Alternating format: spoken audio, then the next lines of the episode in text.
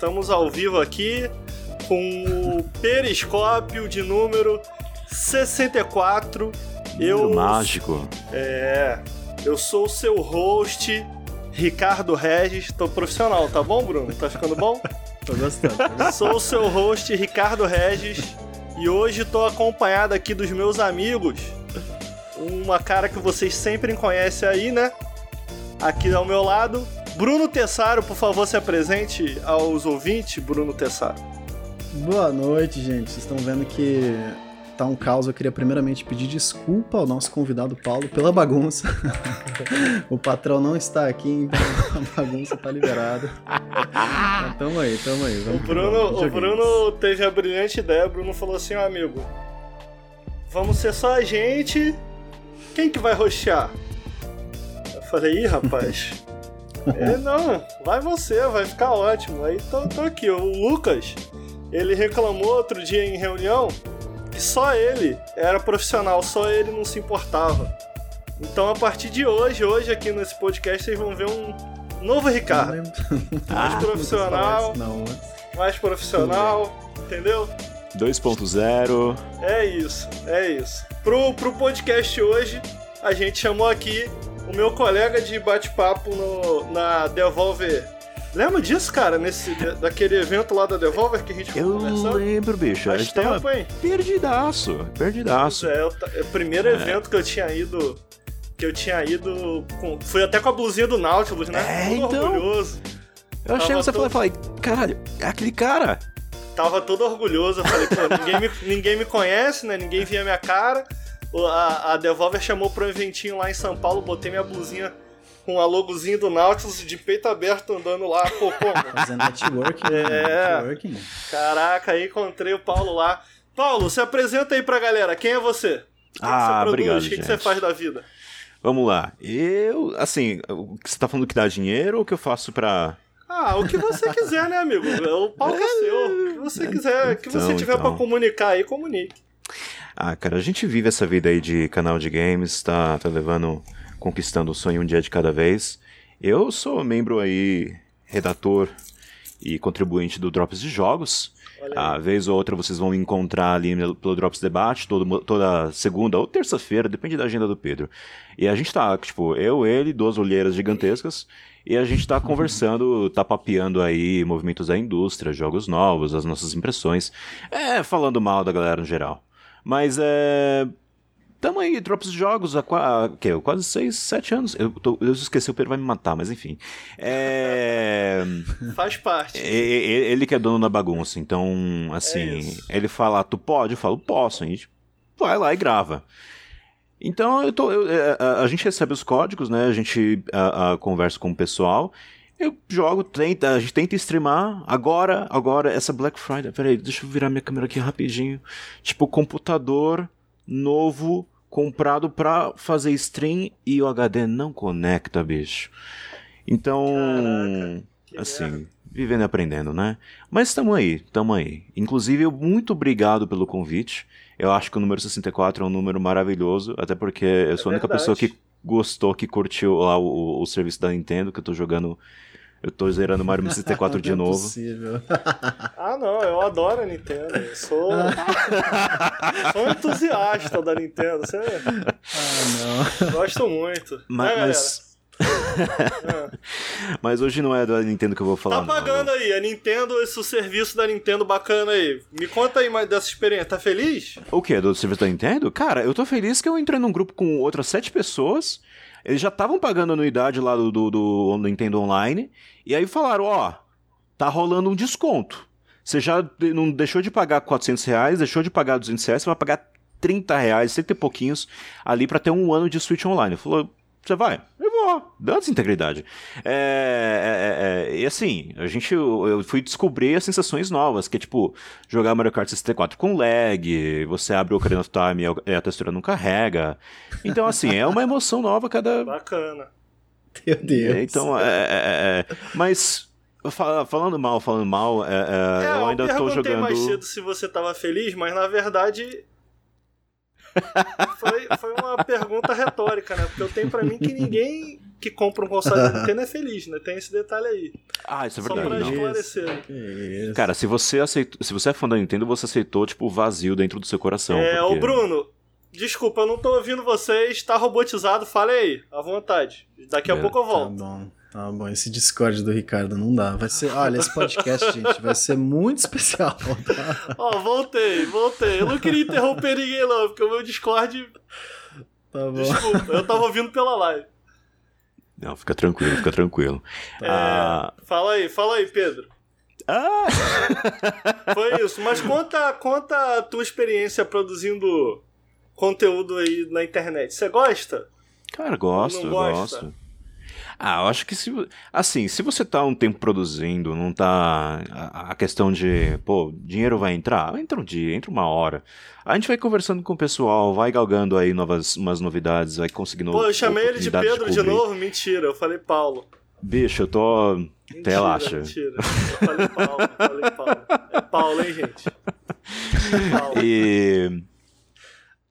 Então, eu tô curtindo bastante sim. Tô curtindo bastante sim. Ah, se você tá esperando crescer nesse meio, você tá esperando levar o seu canal e falar, não, eu quero ser grande igual, tipo, Nautilus, sabe? Assim, Opa! É, é- é- é- vai na calma, vai fazendo o que te dá prazer, vai fazendo o que você gosta, o que você curte. O que a gente não pode ficar sofrendo. A gente sofre dia a dia. Você liga a TV, você sofre. Então, assim, você tá nesse ramo, você curte videogame. Você curte videogame, você curte conversar videogame com a galera, você curte interagir com o povo, fazer comunidade, sabe? Lança, vibrar com a galera no lançamento do Elden Ring. Então. É isso. Esse é Cara, o nosso acho que você trampo. vai gostar fazer, fazer streaming. Quer dizer, vocês já fazem. Vocês, a- as- o bate-papo que vocês fazem lá é streaming já, né? É no YouTube ou no Twitch mesmo. É no YouTube. A, a gente YouTube. faz pelo StreamYard e transmite pelo YouTube. Aham. É, vocês já fazem live, mas eu digo assim. Quer dizer, eu já vi, pelo menos o Pedro. Você, você também já fez, que eu, eu acho que eu já vi.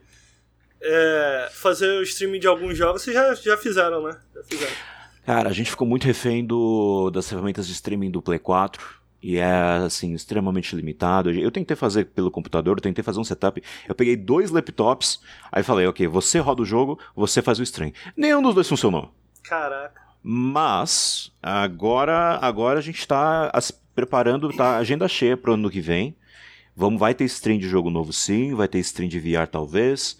Vai ter stream de, sei lá, cara, dança, canto. É, stream Eu é uma parada maneira, cara. Você sabe quando, quando eu comecei a fazer. Porque não tem jeito, quando você produz pra internet, por mais que seja videogame, eu tava pensando nisso hoje, né? Jogando Ruined King. Você escreveu errado, inclusive, hein, Bruno? É Ruined King, não é Kings. É um, tem um King só. É... Falar em King, você lembra do King Size, Bruno? O rei? O. É, Caralho, não, King Não Size, tem é. nada a ver com nada, só vem na minha cabeça o King sai Size. numa cama? Não lembra do King Size, Bruno? O, O- rei aqui de o- Niterói? É exato! O meme, a lenda. Caraca, não tem nada a ver não, eu só lembrei do King Size, eu achei que merecia um... Tá bom. Como eu ia dizendo chat? é, produzir pra internet, eu tava jogando Ruined King e... Pô, né? Fiquei hoje o dia inteiro, ontem hoje, porque o, o Ruined King é longuinho, fiquei só jogando Ruined King pra trazer aqui. É...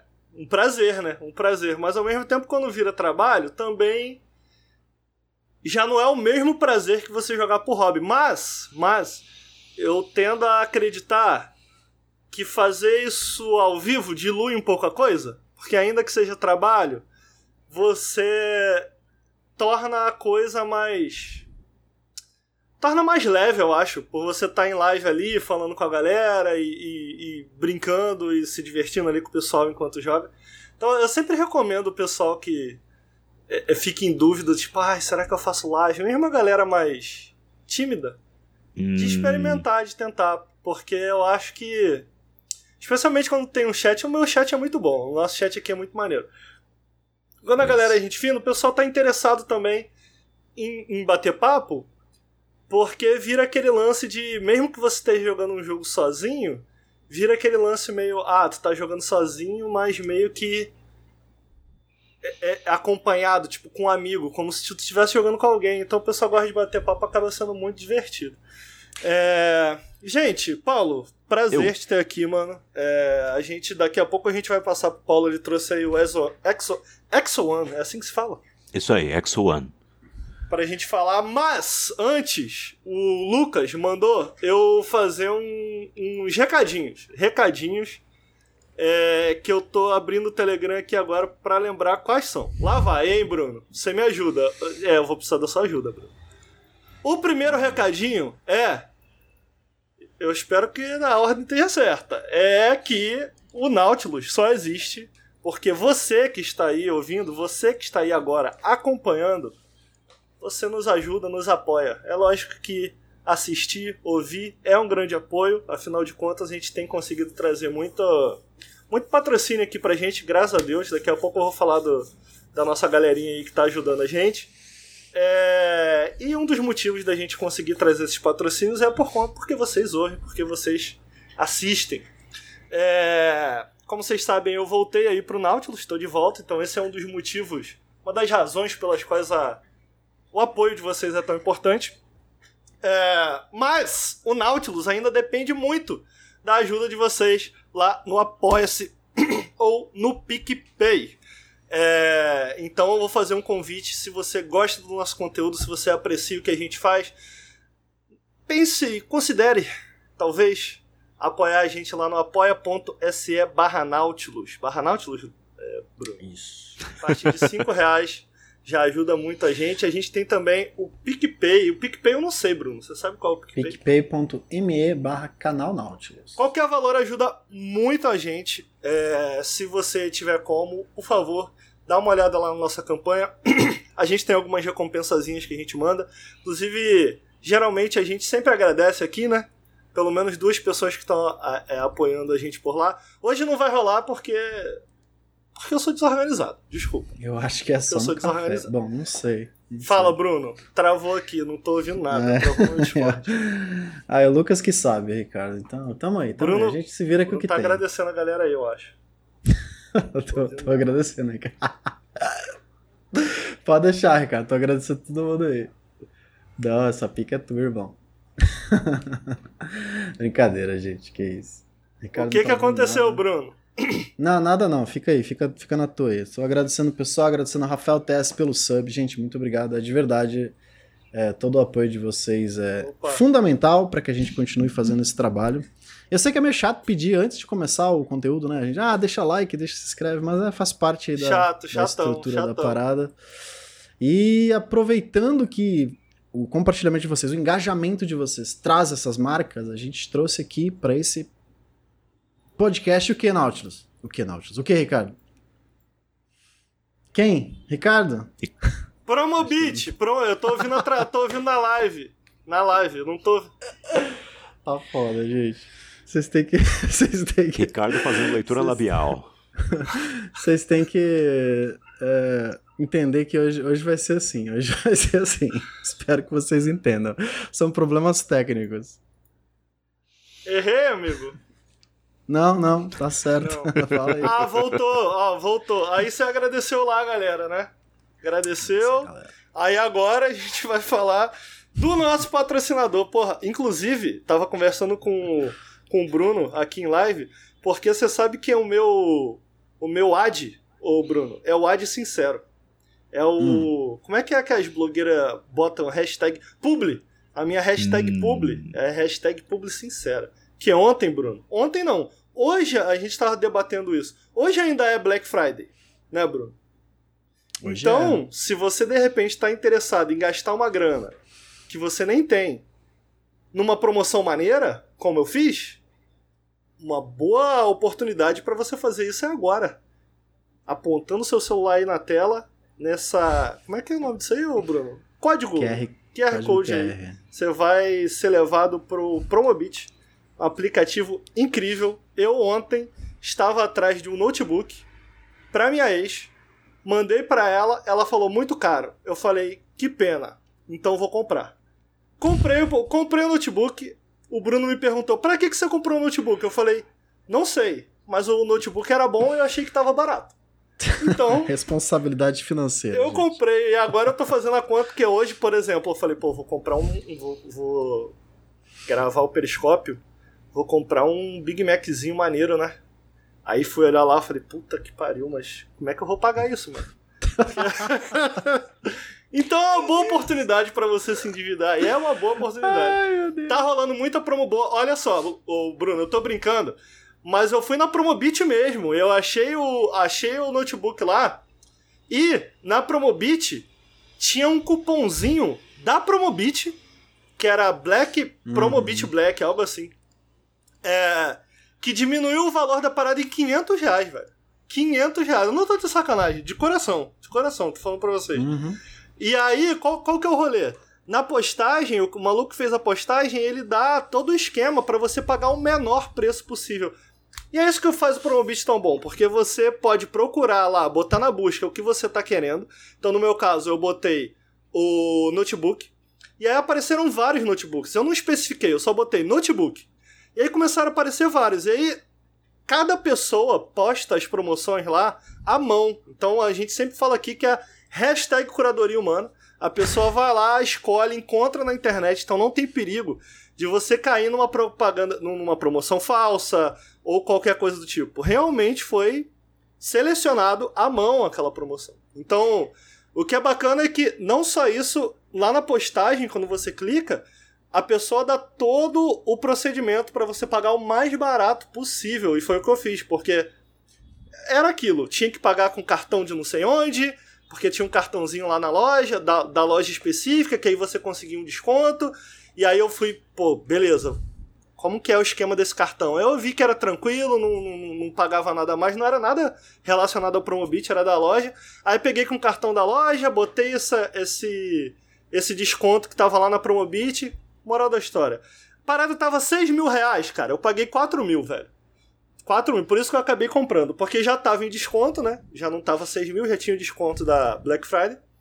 E aí, com o acúmulo de descontos lá da Promobit, acabou saindo a 4 mil reais. Cara, é um aplicativo excelente. Todas as promoções estão lá. Muita coisa, muita coisa. E, como eu falei, é legal que se você tiver em dúvida se o preço tá correto ou não, você tem um histórico de preço daquele, daquele produto. Então você consegue ver não tem perigo de você cair na chamada Black Fraud. né, de você tá pagando o dobro, o dobro do. Como é que é? A metade do dobro, né? A metade do dobro. Então você não corre esse risco. É um, um grande obrigado aí a Promobit que tá aqui apoiando a gente. Se você Inclusive, gosta do Nautilus, Fala, fala, fala, Paulão. Quero, quero fazer um parte da publi também. Boa, então, eu tô. Vai. Então, no começo dessa stream, eu, pedi, eu, eu peguei o link aqui da, da transmissão, passei para todos os grupos de Zap Zap. Eu mandei pro meu melhor amigo, meu melhor amigo Flazito. Flazito tá aqui no chat acompanhando a gente. E, cara, ele acabou de mandar mensagem para mim no WhatsApp. Ele falou, cara, fui ligar meu computador para abrir a live aqui e ver vocês ao vivo.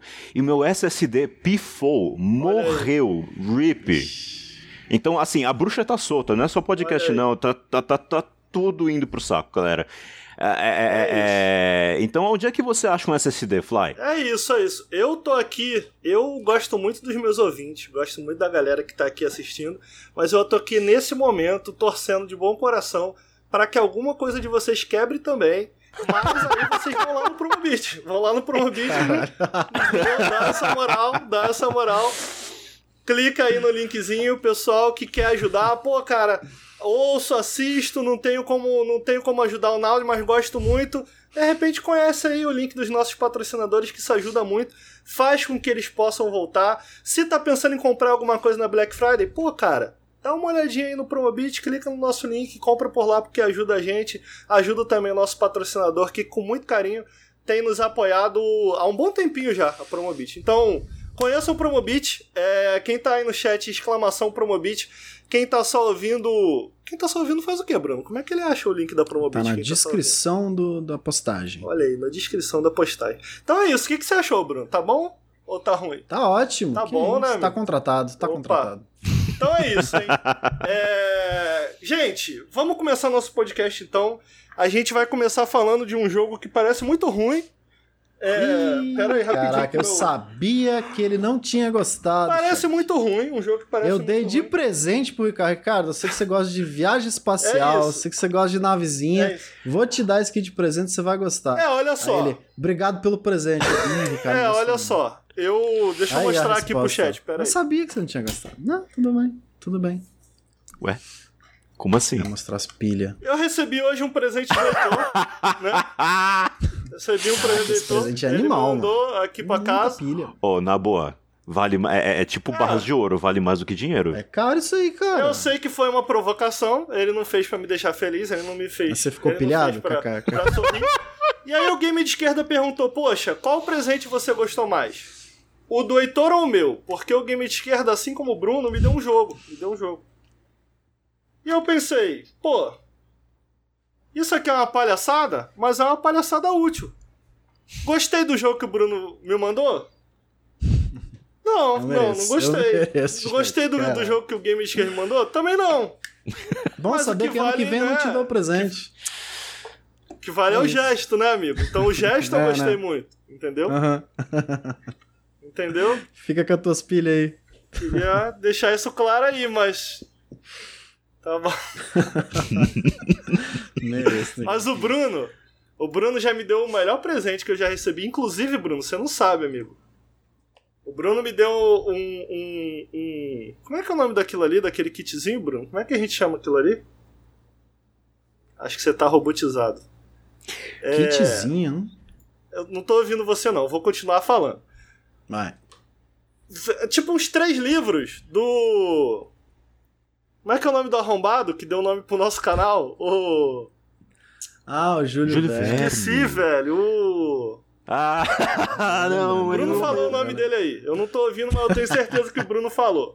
Júlio Verne, ó, o pessoal lembrou. Isso. Aê! Ele me deu um kitzinho com um boxezinho com todos os livros. Sabe o que aconteceu com isso, Bruno? O quê? A minha ex roubou dois. Tem um só, mano. Ô, capa muito bonita, né? Lindo, Eu vou a lá capa, buscar, não- mano. eu não abri, vou lá não, não buscar. li, Isso daí é uma palhaçada, mano. Eu fico olhando e eu fico, caralho, muito vacilo meu livro não tá aqui, mano. E ele me deu também um, porra, bonitão, mano. Cara, deixa eu até pegar aqui. Caraca, eu nem sabia que eu tava dando tanto presente. Você tem que parar de dar presente pro Ricardo. É, então. a- aliás, muito é, é, bonitinho. Eu não sabia da história do Júlio Verne. É, o Nautilus veio da. Aqui, que maneiro. Eu não sei se vocês vão ver porque tá tudo borrado por causa da câmera. Mas ele me deu esse livro aqui do Drácula. Ah, rapaz, é lindo. Pô, muito irado, cara. Todo dourado. Parada. Tem até sangue dentro. Legal. incrível. Um livro, que eu, um livro que eu queria ter. Pô. Eu dei, eu dei de presente. Então, um né? cara desse, ele não precisa mais me dar presente bom pro resto da vida. Ele só precisa fazer um gesto. Ele comprou lá esse jogo merda pra mim, eu agra- que eu agradeço, tá, Bruno? Que eu agradeço. E vamos seguir falando. eu tô de sacanagem, o jogo nem parece tão. Olha só, olha só. É Bruno Like, né? É Bruno Like. Eu vou deixar o Paulo falar mais dele. Exo One. Paulo, me explica o que, que é esse jogo. Explica pra quem tá ouvindo também. Tá, vamos lá, o Axel One. Sabe aquele jogo quando você tá vendo um highlight, assim, uma lista de trailers, tipo da, da E3 de qualquer grande evento, e assim, não tem nada na tela. São poucos elementos, muita iluminação, bonito de morrer. E você pensa, como é que eu jogo essa porra? Porque você olha o jogo e fala, hum, o jogo não me, me comunica muita coisa. E o Axel One, ele puxou, eu acho que ele vai na na, na, na trilha, né? Ele segue o caminho, por exemplo, de jogos como Flower, jogos, jogos como Journey. E, puxa, quando acerta, cer- quando, quando o jogo dá certo, você vê que ele faz um impacto enorme. Agora, também tem outros jogos. A gente tem jogos como Jet, The For Shore, eh, Shore. A gente tem jogos como Below, que a galera ficou hypando uma época, ficou uma era ali, só o hype montando. E quando o jogo saiu, a galera cagou. O, o Exo One, eu, eu acho que ele tá um pouquinho no meio desses dois, desse, eh, tá no meio desse espectro, porque ele é um jogo com uma temática de. ah, ah, ficção científica, ópera espacial, é 2001, uma Odisseia no espaço. Ah, o jogo em si você é uma bola, que às vezes é um disco, às vezes é uma bola, às vezes é um disco de novo, e aí você tá navegando esses, é, é, é, essas paisagens lindas e maravilhosas, porque você viaja de planeta a planeta, e você tá sempre em busca de algum artefato meio alienígena, meio, meio hexagonal, uns blocos assim perdidos no meio do deserto, e que eles são meio que a, a catapulta. Eles, você entra neles, eles puf, joga a bolinha lá pro outro planeta. Aí, de planeta em planeta, você vai sendo contado uma história de uma tripulação que fez uma viagem espacial. A viagem pode não ter dado certo, não sabemos ainda. E a, a- os controles também, os controles do jogo, a, a sua, a forma como você governa, como você é, mexe com essa bolinha, é muito simples. Então ele tem um ar, ele é muito meditativo, né? Você falou Bruno Like. Pô, eu quero saber mais dos, mais dos Bruno Likes, porque eu acho que eu e o Bruno a gente vai ter muito jogo em comum, assim. Bruno, o que, que você achou do Exo One? É, o. Ele é, ele é. Ele é um jogo. Eu joguei ele, é que é uma hora e meia, eu acho, de jogo, né? Então, é, então. Ele é bem curto. E é um jogo que eu pensei em trazer pro pessoal, mas ao mesmo tempo Pô, pensei, cara, é top, a, a gente vai falar cinco minutos desse jogo, porque não tem muito o que falar realmente. Mas eu acho que essa uma hora e meia, para mim, é tipo, é top, que o Ricardo falou, é top, cara. Eu ah, acho pô, que Bruno. foi, foi um tempo que, sabe, não precisava ser mais. para mim não precisava ser mais. Eu entendo que tá, mas nada pode achar falar? simples demais. Não, tem sim, tem sim. Ele tem esse sistema de propulsão que o, que o Paulo falou, que ele funciona, tipo, é, você não tem um motor, a nave não tem um motor, por assim dizer, você funciona pela gravidade. É quando você se transforma em bolinha, você aumenta essa gravidade em 10 vezes. Então você tem que usar a rampa para baixo, né? Por isso que você cai na parte que ela tá descendo, aí você desce em alta velocidade, você solta isso do peso e ativa o disco, que é para ele ficar mais leve. Aí quando você bate para subir, ele te joga porque você pegou velocidade. Até ali no quem quem estiver assistindo a live e não ouvindo o podcast, vai ver que ele bateu numa rampa ao contrário e acabou voltando, né?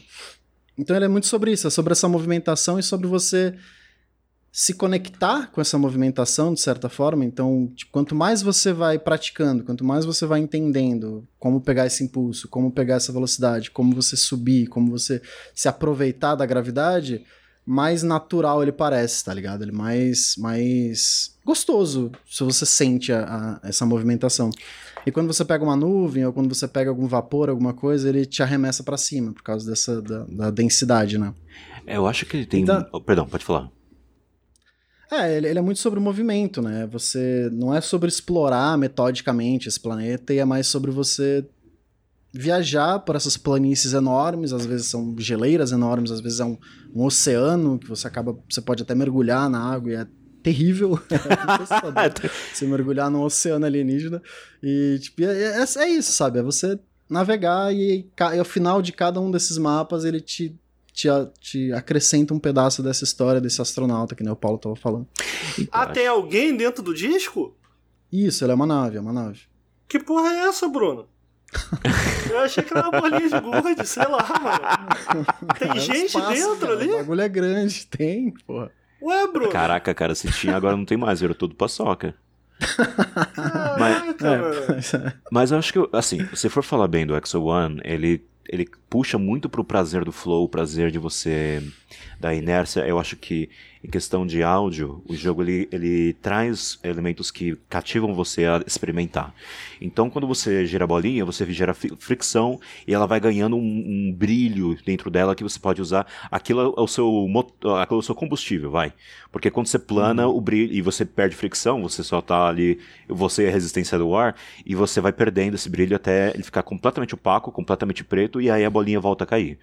Isso. A, a, a, esse negócio dos planetas, eu acho que ele, ele adiciona uma camada ali de imersão ao jogo, porque você, quando você pega uma altura muito boa e você joga a bolinha tudo para baixo, você quebra a barreira do som. Ela faz um boom e aí tipo mergulha o Troca oceano adentro. cor, treme é, tudo, é, pisca a tela. É, não. É legal. É, você sacou que aquela tela ali é um feed, porque ela tem as cruzinhas em volta, e quando você uhum. bate muito forte faz uma estática, ele, ele corta um pouco o, o vídeo.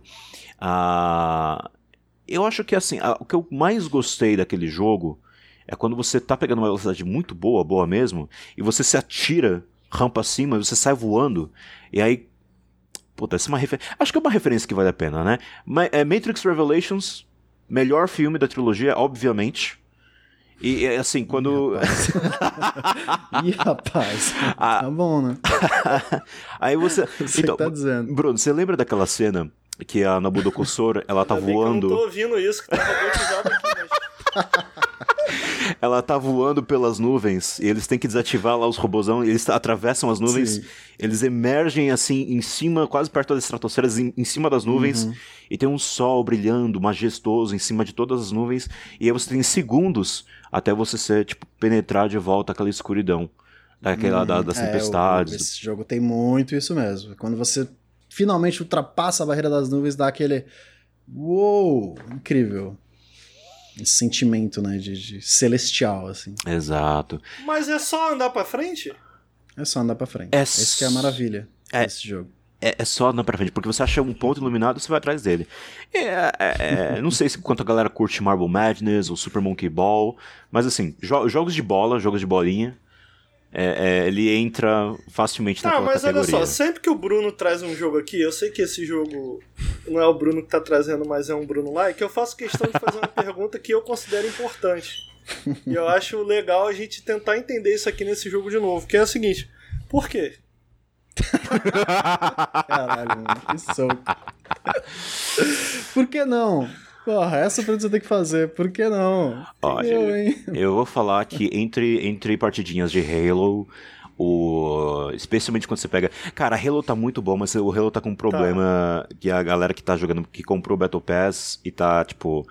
É, capture a bandeira. E só você, trouxão, vai capturar a bandeira. Porque todo, todo o resto ali tá tentando conquistar três backstabs, três batidas isso, lá no, no. Isso, E jogar Halo é o de menos. O importante é fazer a missão semanal. É, exatamente. Então, ah, tá. assim, quando você tá exatamente. puto com seus companheiros do Halo, você vai pro, pro, pro Exo One. Aproveita que ele tá no Game Pass, inclusive. Ah, tá no Game Pass? Tá no Game Pass. Ah. E eu tava jogando ele como eu, eu, eu, tava com um computador bem mais básico, nunca que eu ia rodar ele, mas eu tava jogando pelo xCloud. Porque eu peguei, paguei 5 hum. reais pra ir pro mês de Xbox Ultimate, eu falei, vamos ver, vamos ver qual é desse Netflix dos games. E cara, eu tô assim, impressionante, né? Nossa senhora. É bom, né? Poxa vida, o meu eu de 13, 14 anos tentando rodar Doom 3 na máquina que mal tinha placa de vídeo, a placa de vídeo era um board. É, é, é... Passei por essa também. então, eu tô extasiado. Eu tô evangelizando a galera. Bem, meu, vem pro, pro Game Pass. É Mas olha só. Olha só. Eu sei que o jogo é tão bom que a gente tem que falar de outras coisas. Mas, por exemplo, quando entrou no Halo, eu já fiquei com vontade de pô, é agora, vambora. Vambora, agora vai. Mas olha só. Questões sobre o jogo. Hum. É Impressão minha, impressão minha, tem alguma alguma semelhança. Ele me lembra, ele me lembra dois, dois jogos. E aí vocês me dizem se tem nada a ver, Ricardo. Ou ah, OK, lembra um pouco. Ele me lembra um pouco. Flower, Flower, lembra de Flower, Bruno? Sim, sim. Flower, uhum. ele me lembra um pouco Flower que eu gostava, eu amava Flower. Também é um jogo curtinho, tinha umas duas horinhas.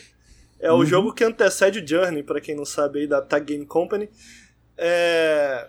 E era um jogo, era meio sobre isso, né? Tu tinha uma areazinha, e tu, só que tu tinha que passar pelas florezinhas e, e, era isso.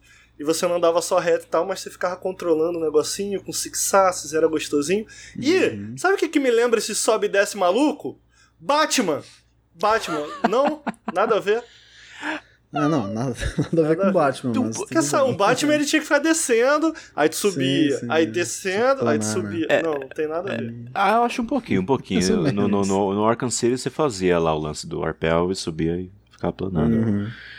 Ah, cara, tem um jogo que ele me lembra, não sei se muita gente jogou, que é aquele que você é uma navezinha, você voa num plano reto, é, que você tá, caça... tipo, você tá correndo atrás do, do sol. Ah, eu sei que eu. Ah, joguei. não vou lembrar o nome desse Nossa, jogo. Nossa, eu era viciadaço. Eu sei que jogo é esse. Eu sei é, que jogo é esse. Ai, como é que é o nome? Mas deixa eu perguntar. É eu... Race to the Sun. Race to the Sun, isso. Caraca, lembrou, mano. Ah, foi o chat que É porque é uma, uma, uma, nave correndo contra o sol, pior isso. que eu falei antes no chat. Mas olha só, eu não tô ouvindo o jogo. É, é, é legal, assim, a experiência sonora, tipo assim, é, é a o conjunto da trilha sonora ali, com o som do ambiente, eu, eu não tô ouvindo, né? Então eu não sei. Porque. É, ele tem. Qual que, é, qual que é o catch? Qual que é a parada do jogo? Porque eu tô, eu tô querendo entender se vocês gostaram, se recomenda. E quando eu perguntei lá o porquê, foi na sacanagem. Mas eu digo mais em relação assim, cara, qual que é o elemento dele que prendeu vocês? Sei, por mais que tenha sido só de uma hora, mas o que fez valer a pena gastar essa uma hora e meia com ele, sabe? Se é que valeu. Uhum. Bruno, você quer começar? Pode ser, pode ser. Eu, eu acho que ele tem uma trilha sonora Eu acho que em alguns momentos chaves, assim, não chega a se, não chega a se destacar nem nada. Mas tem. Acho que a principal parte para mim são os planetas, sabe? Cada planeta é muito diferente. Um Ele é um outro, jogo fiquei... bem bonito, né? Bem bonito. É, e eu fiquei muito curioso. O planeta da água foi o que me pegou, assim, porque você tem que descer quando a onda tá passando e aí você plana e bate na outra onda. Então, tipo, a, a, mecânica funciona mesmo que não seja uma rocha, né? Você tá num um hum, oceano gigantesco. Entendi. Aí tem um planeta que tá pegando fogo, tá caindo uns meteoros, você tem que ficar meio que desviando. Ele é bem sobre isso, sobre cada fase ser uma temática específica, sabe? Então, é, Mas tem, o próximo um passo foi narrativo? curioso. Hum? Ou não? É, é, mais é só essa história mesmo. desse piloto, ela é meio separado, né? Deslocado dessa parte e, e, só que o, o problema para mim é que essa simplicidade na mecânica, ela funciona. Uhum. Mas eu acho que mesmo em uma hora e meia eu senti um pouco de. Ok, o que mais você quer me contar, sabe? O que mais uhum. você quer me, me, me, trazer. E no, tem um momento do jogo, não quero dar spoiler, mas. Não chega a ser spoiler, é só uma parte mecânica que é essa. Você tá num planeta em que ele não carrega as energias, você não tem essa, essa possibilidade de usar a gravidade para carregar e nem tem nuvem para você carregar energia. Então a nave meio que vai morrendo, uhum. vai ficando cada vez mais devagar e vai morrendo. Aí você chega, tipo, no finalzinho, assim, ele meio que cria uma tensão narrativa para você, caraca, você tá se arrastando, tentando chegar e tal. Uhum. E aí acontecem as paradas lá, enfim. Mas, tipo, tem esse momento em que ele dá uma diferenciada no todo o jogo, mas é só isso, sabe? Meio que você sente que ele tava tentando te introduzir ideias novas e experimentar com essa mecânica, mas ele nunca chega a concluir isso, sabe? Então ele Você acha que ele acaba um rápido repetitivo. demais? Eu acho que não, eu acho que ele acaba na hora e por ser um jogo de uma hora e meia é um pouco, tipo, um pouco curto, sabe? Eu acho que se tivesse uma forma de experimentar com talvez uma variada nessas mecânicas e estender um pouquinho seria melhor, sabe? Mas eu acho, eu acho o jogo entendi, maravilhoso. Entendi. É uma hora e meia maravilhosa de você se passar flutuando no espaço. O... Eu senti. Eu acho que isso é um, um pouco do a parte do design do jogo que acaba atrapalhando até o próprio. o, o seu aproveitamento. É, o jogo depende muito da câmera, movimento de câmera, e como a sua, o, o único objetivo marcado ali é um foco de luz do, do, do chão até os céus, e você tá mexendo. A câmera, especialmente na fase da água, a câmera se mexe demais. Você, por vezes, você mergulha o oceano adentro. E quando você tá lá, lá no chão do oceano, você perde essa referência. E quando você volta, você tá procurando. Cadê? Cadê? Cadê? Cadê? Então, enquanto o Journey ele tinha um foco de luz, ele tinha meio que algumas sessões eram tipo uns corredores, ou você tinha uma arquitetura que levava você de um ponto a outro a, a, ou alguns inimigos, talvez, um obstáculo para você atravessar. É, eu acho que tá faltando um pouquinho disso no Exo One. Agora, se eu for vender o Exo One como videogame, Ricardo, você falou muito da, da questão de som. Uhum. É, eu acho que ele abraça muito a estética ASMR. Tem quem ame, tem quem odeie. Mas se você jogar ASMR no YouTube, você vai falar: ah, 8 horas de sons de chuva e trovão para você dormir melhor. Uhum. É basicamente isso que você está pegando com o Exo One. um pouco mais de áudio e vídeo, no caso. Porque também você via, é, é, um, viajar por aquela, aqueles cenários lindos e maravilhosos, te, te, e você está focado ali, realmente você esquece as preocupações, você esquece o que, o que te aborreceu ali algum tempo atrás. E, e, e para finalizar, eu acho que é uma hora e meia dele é, vale mais do que. É, é, eu acho que é até é, é, tempo suficiente, quase um pouquinho demais. Porque quando você está jogando ele e você tá. E, e, aí, de novo, é um problema da, da simplicidade dos, nos controles. Você acaba. Ah, depois da terceira para a quarta fase, você tá falando, porra, tô fazendo a mesma coisa de novo, de novo, de novo. Sabe, tudo isso aqui é muito legal. Mas. Se, especialmente se você não dominou os controles, é meio frustrante. Eu já me peguei algumas vezes ali tentando sair de uma duna, tentando sair de uma bacia, porque eu insistia em apertar o botão do, do, da gravidade na hora errada e a bolinha só ficava. Zoom, zoom, zoom. Então, hum. eu consigo ver você botar o Axel nas mãos de alguma pessoa, especialmente alguém que não joga muito videogame, vai falar. Cinco minutos vai falar. Tá, bonito. Próximo. Uhum. Então. É, gosto do Axel One. É, reconheço os defeitos dele. Eu acho que ele tá no Game Pass uma excelente oferta. Ah, não sei quanto é que ele tá custando na, no, no, varejo aí, na, nesse Steam da vida. 32, acho 31,90, uma coisa assim. Tá, é, É, uma pizzinha. R$32,99. R$32,99 no Steam. Ele tá disponível para Series X, S e Steam. Cara, a minha impressão Pass. vendo isso no Game Pass também. Uh, a impressão vendo vocês falarem, eu tô implicando com o jogo, mas a bem da verdade, o visual dele eu, eu acho bem atraente. De repente, para quem tá ouvindo, a, só ouvindo a gente, vai ficar. Nossa, esse jogo não, não gostei, não gostei do que eles falarem. Mas eu acho que ele tem esse apelo muito uhum. visual, ou audiovisual, né? Eu não, não, não, não ouvi ele ainda, mas parece ser esse tipo de jogo. É um tipo de jogo que nos últimos anos a, a, gente conhece, vai. A gente brinca aqui com o Bruno Like e tal, mas é mais esse, esse lance desses jogos em que, que eu não tenho problema nenhum com eles. É, inclusive gosto da maioria.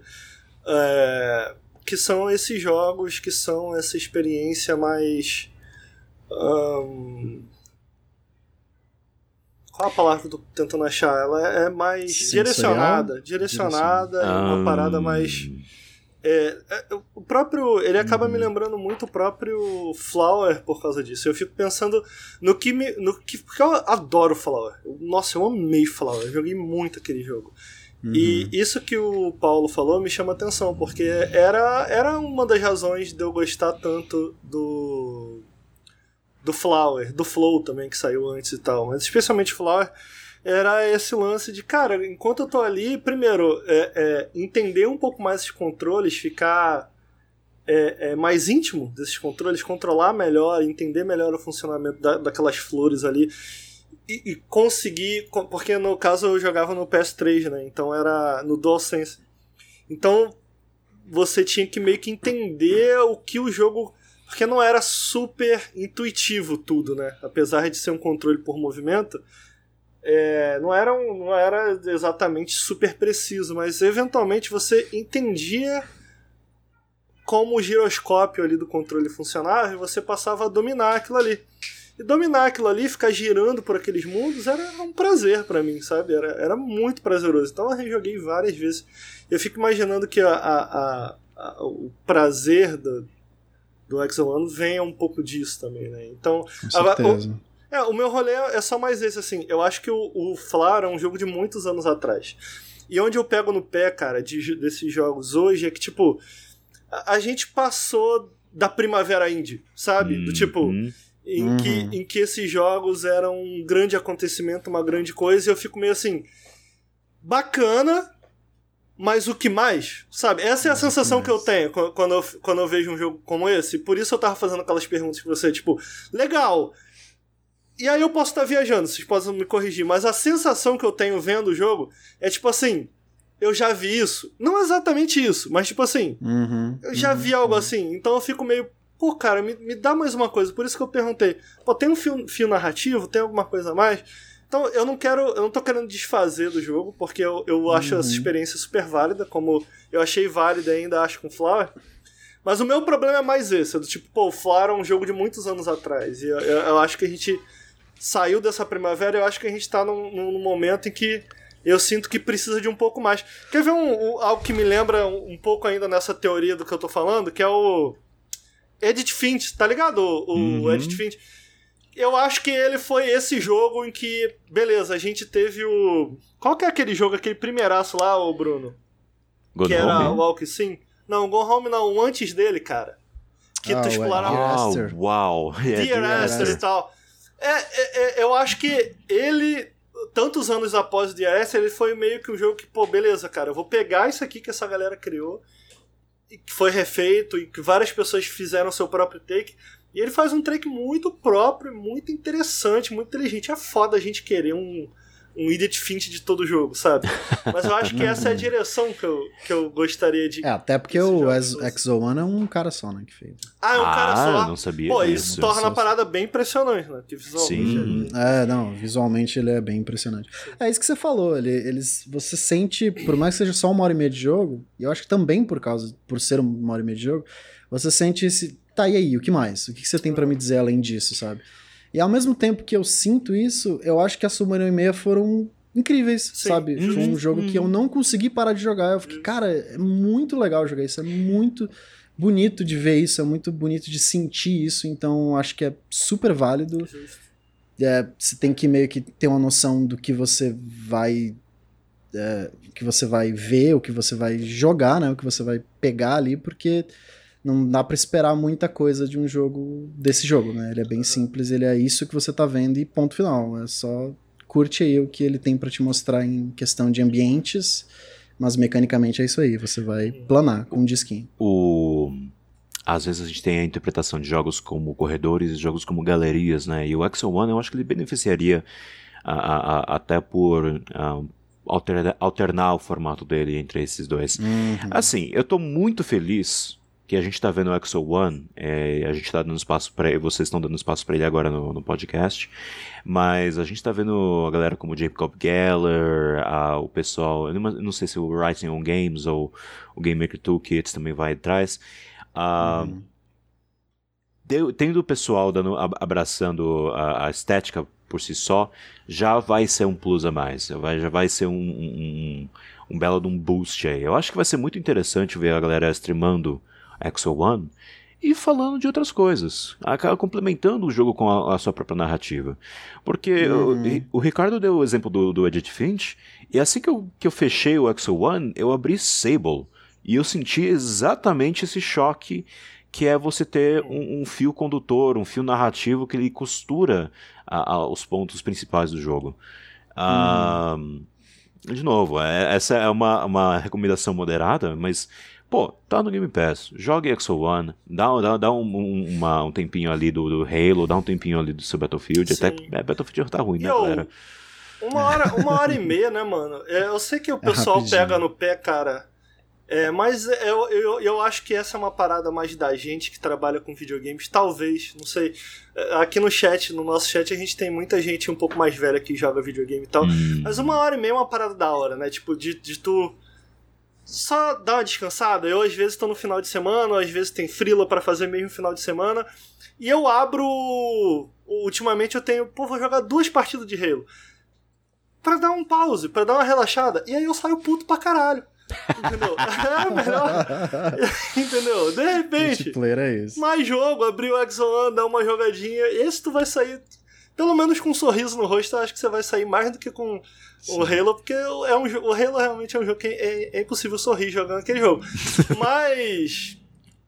Mas tá aí, tá aí. Eu acho que o zoando. Você eu, vai sair relaxado desse jogo. É, eu tô é zoando, eu tava zoando, eu tava brincando, tava pegando no pé do jogo. Mas o jogo, ele parece bem legal, cara. Ele parece bem legalzinho. Uhum. Muito bom, muito bom.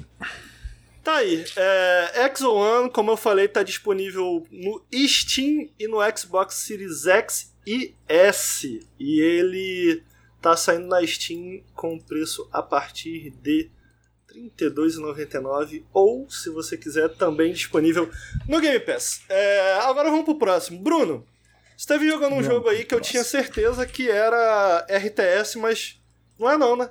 Indústria. Que jogo que é esse aí? Conta pra gente, explica pra nós. Indústria, o que, que é indústria?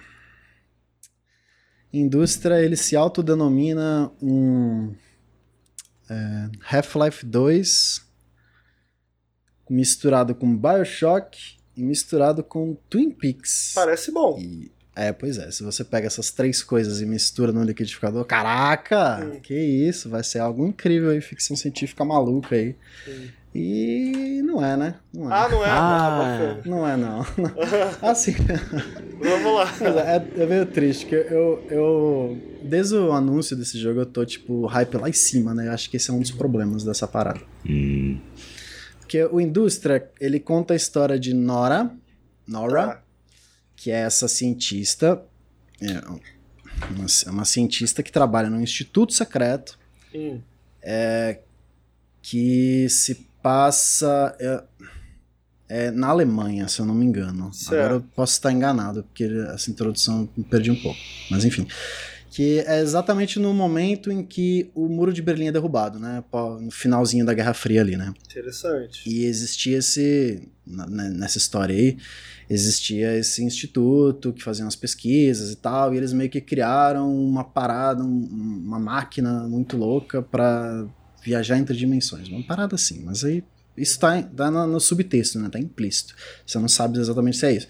Mas aí a Nora, ela acorda recebendo uma ligação do Walter, e o Walter falando que o muro caiu e tal, tal, tal, e que a gente não pode abandonar esse, esse essa, essa pesquisa, e ele vai ter que entrar nesse, nessa máquina. Não, ela, não, não, não entra. Aí você sai correndo lá pro instituto, chega lá, o cara já sumiu. Aí ela entra atrás nessa máquina. É. É, ele é meio que funciona, esse começo ele funciona um pouco como um walking simulator e tal, né? Ele vai te introduzindo as mecânicas ali, de andar uhum. e, né, ler documentos, essas mecânicas tão incrível, botar códigozinho, essas é. mecânicas tão, né, tão únicas que a gente nunca viu. E aí é, você chega nesse final do instituto ali e acaba entrando nessa máquina e você vai parar em Rovachov. Opa, Revachov. É esse, acho que é esse. Eu conheço. A cidade é, um nome, é um nome assim, um nome assim. Não, amigo, Revachov é do Disco Elysium. Você não tá confundindo, é, não? Então, mas é parecido, é parecido. É Ravachol, Ravachel, sei lá, uma parada assim. É parecido, é parecido com esse nome aí. E essa cidade, ela é uma versão multiverso, assim, de Berlim. Tá é, onde as máquinas já tomaram conta desse mundo, né? E aí ela chega lá, você começa a procurar o Walter e tal, e não acha, não acha o cara, o cara sumiu e tá tudo destruído, não tem ninguém, tá tudo morto, e aí você entra em contato com um cara, um, um, um carinha ali né, que, um sobrevivente, supostamente, ainda não sei. Hum. E ele fala contigo que a cidade foi evacuada há 10 anos, que um, príncipe tal, um príncipe não, o rei, o rei eleito, não sei nem, não sabia nem que era possível um rei ser eleito, mas enfim, um rei eleito. não, ele... Antigamente era eleito, Bruno, só que era por ah, Deus. Era Deus. tá, tá certo. Aqui, aqui no caso é um rei eleito pelo povo, então Entendi. a democracia, eu acho, talvez, não sei. enfim, e esse rei supostamente chegou nessa cidade pela mesma máquina que ela 20 anos atrás. Você fica tan tan tan, eita, será que é o Walter? Será que não é? Aí você já começa a imaginar uma narrativa meio parecida com Bioshock, assim, sabe? Essa hum. parada do, do, cara que fala no, no, rádio e você não sabe exatamente o que, tá Tá, mas espera aí, Bruno. Cidade. Tem uma coisa importante antes de você continuar. Hum. Dá pra dar soco na cara de alguém ou dá pra dar um tiro? Dá, dá pra dar tiro. Ah, dá. Ah, então não é Bruno Like. Então não, tem. Não, Half-Life, pô. Uma parada meio Half-Life. E essa é a ideia, você tem várias armas, você tem pistola, metralhadora, 12, sniper, tem várias armas. E essa cidade está infestada de robôs. Que são esses, é, uma espé é, é, uma, é uma espécie de. Ai, como é que fala quando tem uma, uma rede? Uma. Não, não é uma distopia, é uma Hive Mind? Uma. Isso, um é uma raiva coletivo? um coletivo, chamado Atlas, que controla todos os robôs e meio que sabe, né, tudo que tá rolando. Uhum. E esse, essa máquina, aí você luta contra esses robôs. E tem vários tipos de robôs. Tem, tem um robô que só anda e te dá soco, que é meio parecido com os zumbis lá do Half-Life. Uhum. Tem um robôzinho menorzinho que, que explode. E você não tem uma picareta, mas você não tem um... Você não tem uma em pé de cabra você tem uma picareta. Assim, ele tem várias referências a Half-Life, né? Inclusive uhum. a forma como ele começa e tal, que você né, vai parar numa máquina, vai parar em outra. Enfim. Até aí tudo bem, bonito, tá legal, bom. me vendeu. Bonito, essa, bonito, tá achando é, bem bonitinho, parece de... bem feito também. Sim, Pelo vídeo aqui que a gente tá vendo na live. Uhum. É, ele tem essa ideia de fisicalidade, né? Você tem que quebrar que eu gosto, as que eu coisas. Gosto, pra, é, você tem que puxar caixa, botar caixa uma em cima da outra para subir, passar um muro. Uhum. Né? Tem toda essa parada. O problema desse jogo hum. é que faltou um level designer. Hum. Isso acontece, né, faltou amigo? Faltou um level Isso designer acontece. poderoso. Porque assim. É. Toda essa arquitetura, né, meio Berlim antiga, Guerra Fria e tal, toda essa parada é muito legal. Toda essa contextualização é interessante, esses personagens são legais, até alguns robôs, nem todos, mas alguns robôs são legais também. Só que passando dessa parte inicial, cara, o jogo tem momentos em que você chega numa praça, né, uma praça aberta, em que você coloca, sei lá, um inimigo, né, um, um, por exemplo, assim, você tem vários caminhos que não dão em lugar nenhum, você uhum. tem casas com portas trancadas que você pode entrar até uma certa parte, mas não dá em nada. Você tem uma praça enorme com alguns inimigos distribuídos, alguns inimigos lá no fundo, assim, atirando em você, que você mal consegue ver. Você não tem cover para chegar até eles, então você fica meio que num campo aberto, desinteressante, sem nada muito para fazer. E aí ele meio que não consegue te guiar para lugares que você precisa ir, você fica muito perdido, porque ele não tem essa guia visual, que seja iluminação, seja né, a própria estrutura do mapa e tal. E para um jogo que se inspirou em Half-Life, um jogo linear de tiro, a gente sabe que o level design é um dos principais pilares, se não o principal pilar de um jogo desses, né? Você não é um jogo de O que, que é o pilar? Desculpa, robotizou. O level design. O level certo, design é, é, um dos pilares desses jogos, né? Uhum. O Half-Life é um jogo que ele. que. É, não querendo comparar, porque é uma equipe muito menor, obviamente, né? Mas o Half-Life é um jogo. É um FPS em que essa cadência, em que essa variedade no level design, em que essa introdução de mecânicas e, e até essa distribuição e a brincadeira com o próprio game design que ele distribui nesse level design é tão é, tem um ritmo tão elegante, sabe? Que parece que você tá numa música, você tá o E ele sabe quando brincando. te soltar, né? Quando te dá, é, te abrir, ele te dá liberdade, um ele te mais, ensina, ele, ele bota minigames em cantos do mapa para você meio que entender algumas mecânicas que você não entendeu ainda, ou algumas coisas opcionais, né? Quando você vai numa casa que vai parar num terreno baldio que te dá um item, não é só um terreno baldio que te dá um item aqui, né, no caso indústria, ele tem algum, algum tipo de inimigo diferente, ou tem alguma disposição de elementos, barril, ou aqueles bichinhos que te puxam, alguma coisa para te. Seja nem, nem sempre para desafiar, mas para te introduzir alguma coisa, para te é dizer alguma coisa. Até eu narrativamente, é eu acho, né? Narrativamente também. E é o que falta a indústria. A indústria não tem nada disso. Você tem sessões em blocos que não tem inimigos interessantes, que não tem uma narrativa interessante, uma construção de mundo interessante, por mais bonito que seja. Tudo é muito bonito, Parece, tudo é muito interessante. Cara, eu tô vendo aqui é muito vídeo, interessante. E é impressionante, assim.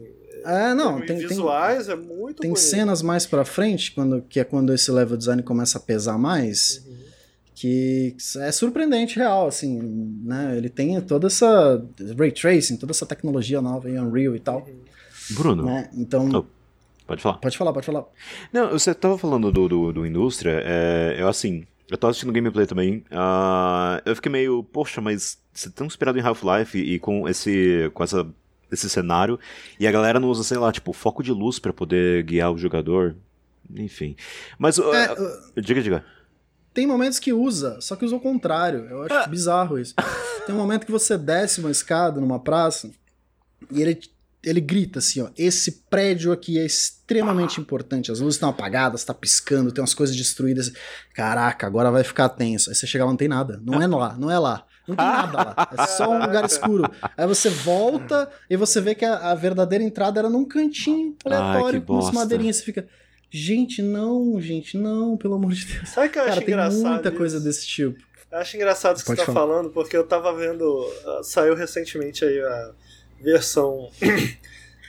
não sei nem do que, que eles estão chamando. Estão chamando de remaster essa versão do GTA? Hum, remaster, né? Que eles estão chamando, não sei. Uhum. Enfim, Definitiva. Definitiva, é verdade. É, edição definitiva. É, saiu essa nova versão e eu lembro que na época, cara, que eu joguei. Hoje em dia, ultimamente eu tenho falado umas coisas em live e ninguém sabe mais e eu tô cada vez me sentindo mais velho. Mas na época do lançamento, eu lembro que o, o sonho da parada uma das coisas que você lia em revista e que todo mundo tava comentando era do tipo, especialmente no Vice City, San Andreas especialmente, depois que ficou um jogo ainda maior, era um lance assim. Não, você vai poder entrar em todos os prédios, em todos os quartos. Que esse era o sonho, uhum. né, quando a gente era jovem, do tipo assim. De, de, é o sonho ah. meio do simulacro, né? Do tipo, porra, sim, a gente vai sim. poder. Tanto que depois do San Andreas, o GTA desiste um pouco disso. Até o San Andreas, ele ainda ele ainda experimentava ou brincava, ia um pouco mais nessa direção. No GTA 4 eles falaram, cara, tem outras pessoas fazendo isso, a gente tem que mudar o foco do nosso jogo, e aí eles foram pra esse filme mais narrativo e tal. Enfim. Uhum. Isso, aí tem, é... isso aí tem nome. Isso aí é a síndrome de Shenmue. De Shenmue, é verdade, também. É... E eu acho engraçado é. isso que você tá falando, porque, teoricamente, cara, eu acho que. Eu acho que pode funcionar. Do tipo assim. Cara, tu tem uma história nesse lugar aberto. É, é, Sim, tem, tem jogos, jogos e jogos. Exato, que só que é... você tem que ter o... muita habilidade para fazer e, e daí vem um pouco a necessidade do level design. Você tava falando da necessidade do level designer? Eu me lembro de um jogo que eu analisei pro Nautilus, que foi o Ghost of a Tale, que eu ainda gosto bastante desse jogo. eu acho ele bem uhum. especial. Mas é isso, tipo assim, foi um jogo feito por três pessoas, se eu bem me lembro. 75% do jogo foi feito por uma pessoa só. Ele pediu auxílio em algumas questões de design e outras de, da música. Mas, tipo assim, fica muito óbvio que não tinha um level designer, sabe? Porque sim, sim. a arquitetura do lugar é super incrível, o lugar em si é super incrível, mas ele. E aí, às vezes, até explicar isso é um pouco complicado, né? Difícil. Tipo assim de tu explicar. É porque é um conjunto de tantas coisas, é um conjunto de tantos hábitos, né? É, é o game uhum. design, o level design. É um conjunto de tantas coisas que fica até difícil apontar é, o que é, é difícil, né? Tipo assim. Se você mostrar o que é o level né? design. Porque é muita coisa ao mesmo tempo, né? Eu não sei se você uhum. concorda. Ah, ah, sim, sim, com certeza, com certeza. Uma... É, é o, o. Fala aí, fala aí. Tem uma coisa muito importante em level design. Ah que é a introdução do seu inimigo. Hum. Eu acho que isso é uma das. Principalmente nesse tipo de jogo. É, tem um canal no YouTube que eu acho maravilhoso, que é do Steve Lee. Steve, deixa eu ver se tenho certeza se é o Steve Lee. Steve Lee, ele foi level designer no. lead designer, eu acho, no Dishonored 2, foi level designer no Bioshock Infinite, uhum. em vários jogos parecidos com a indústria, sabe? Tem uma pegada um pouco indústria, assim, um linear, né? Primeira pessoa. E ele fala, cara, que a introdução do inimigo é uma das partes mais importantes porque você tem que é, colocar na cabeça do jogador, né, o, o, que aquele inimigo ele é ameaçador, que aquele inimigo ele tem um, um, porquê de ele existir e tudo mais. E ele dá exemplo de uma cena dos Incríveis, eu achei muito interessante. O primeiro Os Incríveis, que é um filme relativamente leve, ninguém se machuca, ninguém, né, ninguém, não acontece nada, eles são heróis super fadões. E no momento que o filme introduz o vilão, que é aquela aranha fodona do menino lá, Sim ela é meio um Octopus, Dr. Octopus, assim. Uhum. A primeira coisa que ela faz é dar um arranhão monstro no braço do Senhor Incrível. Ah, ela, tipo, ela arranha o super-homem, tá ligado? Uhum. Ela machuca o super-homem. Você fica, eita porra, o bagulho é sério. Sabe? Isso, okay. tipo, isso é muito importante é para você colocar um, um, inimigo. É, cara, esse inimigo é perigoso. No Indústria, cara, ele, ele adiciona. Ele, ele coloca os inimigos de uma forma tão rasa que teve momentos que eu não percebi que era um inimigo novo. Puta tem um inimigo que ele anda, ele corre assim com os. que ele tem umas lâminas no braço, que era para ser super assustador. Né? É um bicho bizarríssimo. Ele aparece do nada num bar escuro que eu, eu não vi que era ele. Eu não vi que era um bicho. Eu, eu sei que bicho que é porque eu vi que eu fiz o janela indie dele, então eu fiz toda uma pesquisa, sabe? E tem, tem a parte que eu que um dos game designers é, ele, ele tá desenvolvendo, modelando esse inimigo, ele fala, um inimigo super super tenso e tal. E no jogo isso não reflete, porque faltou essa, essa introdução, que seja um momento fechado específico para esse monstro, talvez ele derrubando uma porta, talvez ele, sabe, ele mostrando as lâminas ou uma cena, né, especial para ele. Não, no momento algum tem isso. O bicho só aparece do nada, você tá andando e pá, dá um tiro de 12 e continua como se nada tivesse acontecido. Então, tipo, tem muitos momentos assim. Tem um inimigo que ele anda e ele explode quando ele chega perto. Cara, eu só fui descobrir que ele explodia quando ele chegava perto no metade pro final do jogo.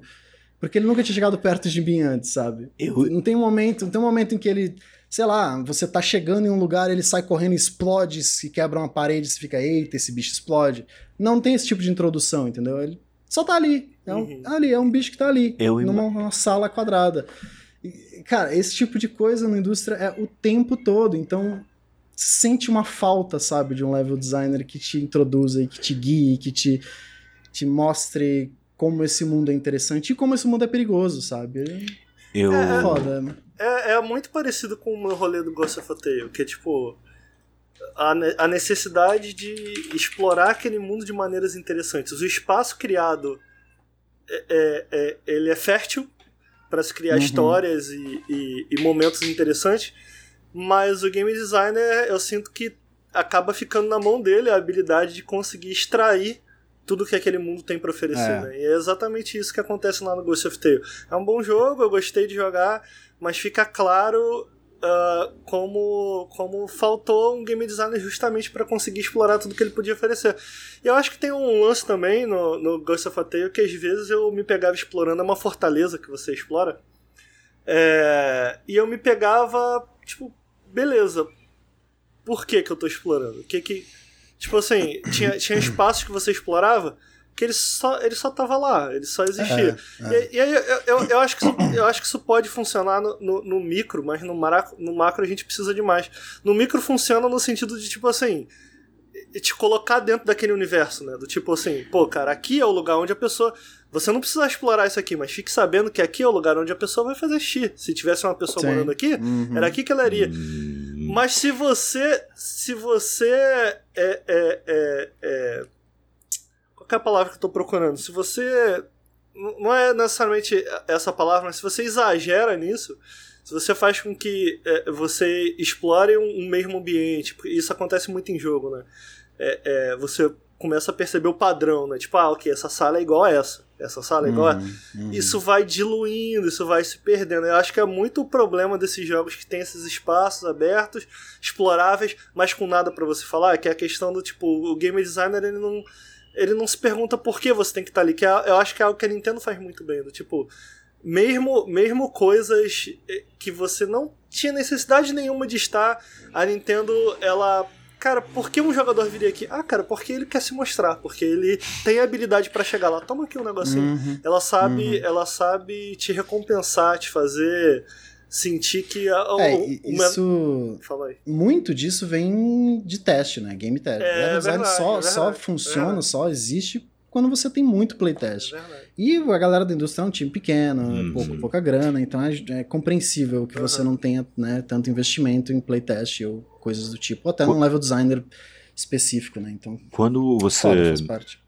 Quando você fala da introdução de um inimigo, de um elemento, uma entidade ao jogo, eu lembro o quão confuso seria, por exemplo, você está jogando o primeiro Resident Evil. E aí você tem a chegada na mansão e a galera lá da Stars que vai andar pelas diferentes alas, né, as diferentes asas da, da, da mansão, e eles encontram o primeiro zumbi.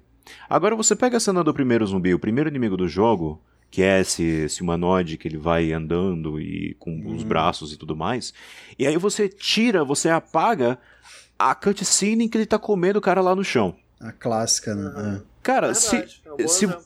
Se você apaga essa cena, eu não consigo ver a galera fazendo playtest desse jogo e correndo em direção ao zumbi pra tentar falar com ele.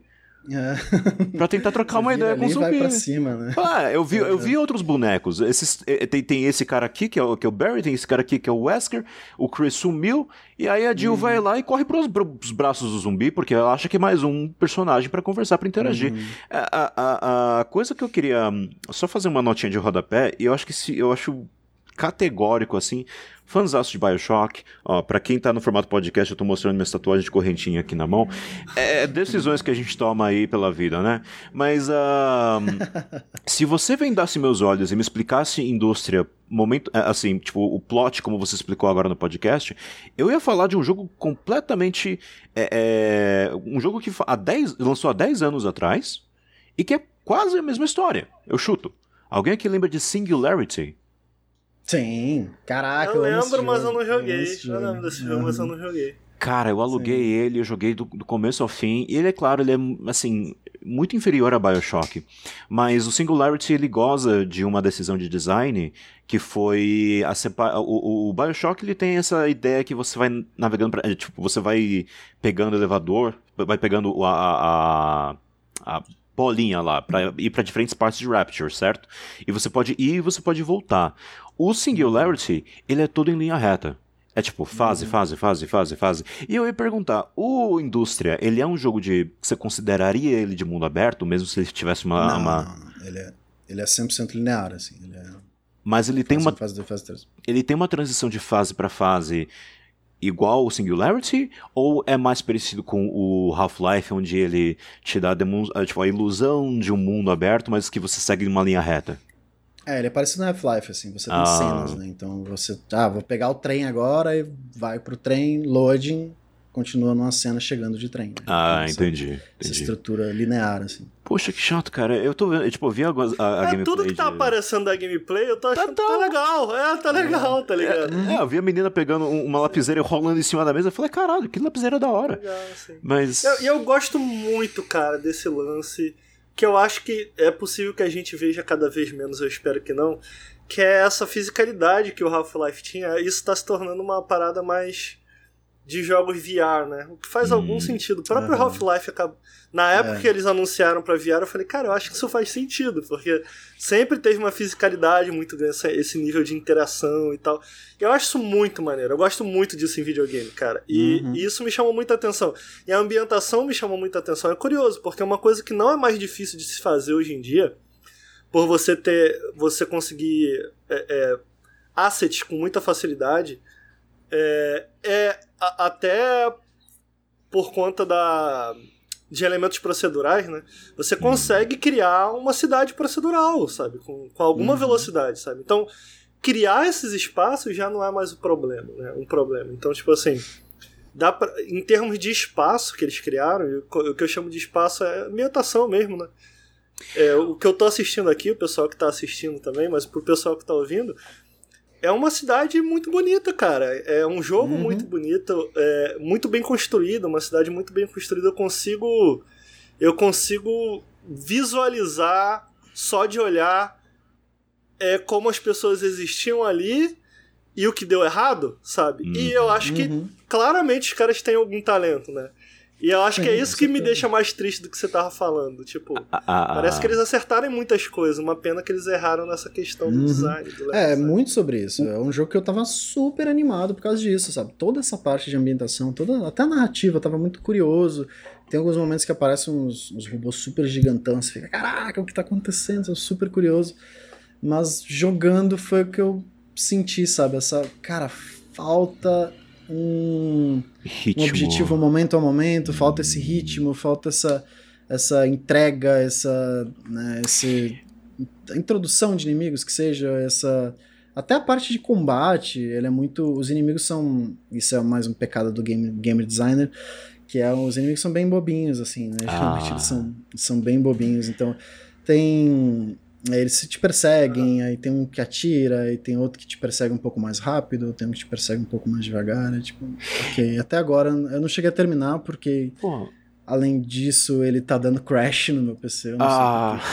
Toda vez que eu chego numa fase, ele dá crash, eu tentei Puts. arrumar várias vezes, não consegui, então não consegui terminar pra trazer o Periscope. Queria muito ter terminado. Mas Não ele. sei se no f- o final vai melhorar um pouco no level design. Tem uma parte, cara, Você pretende não continuar, ser amigo? injusto, Isso é importante. pretendo, pretendo, pretendo. Pra não ser injusto, tem uma parte no level design que eu acho, eu acho até bem interessante, que é um, meio que um cemitério de trens, que você chega, você chega vindo de cima desse cemitério de trens, então você tem toda uma visão desse mapa antes de você chegar lá.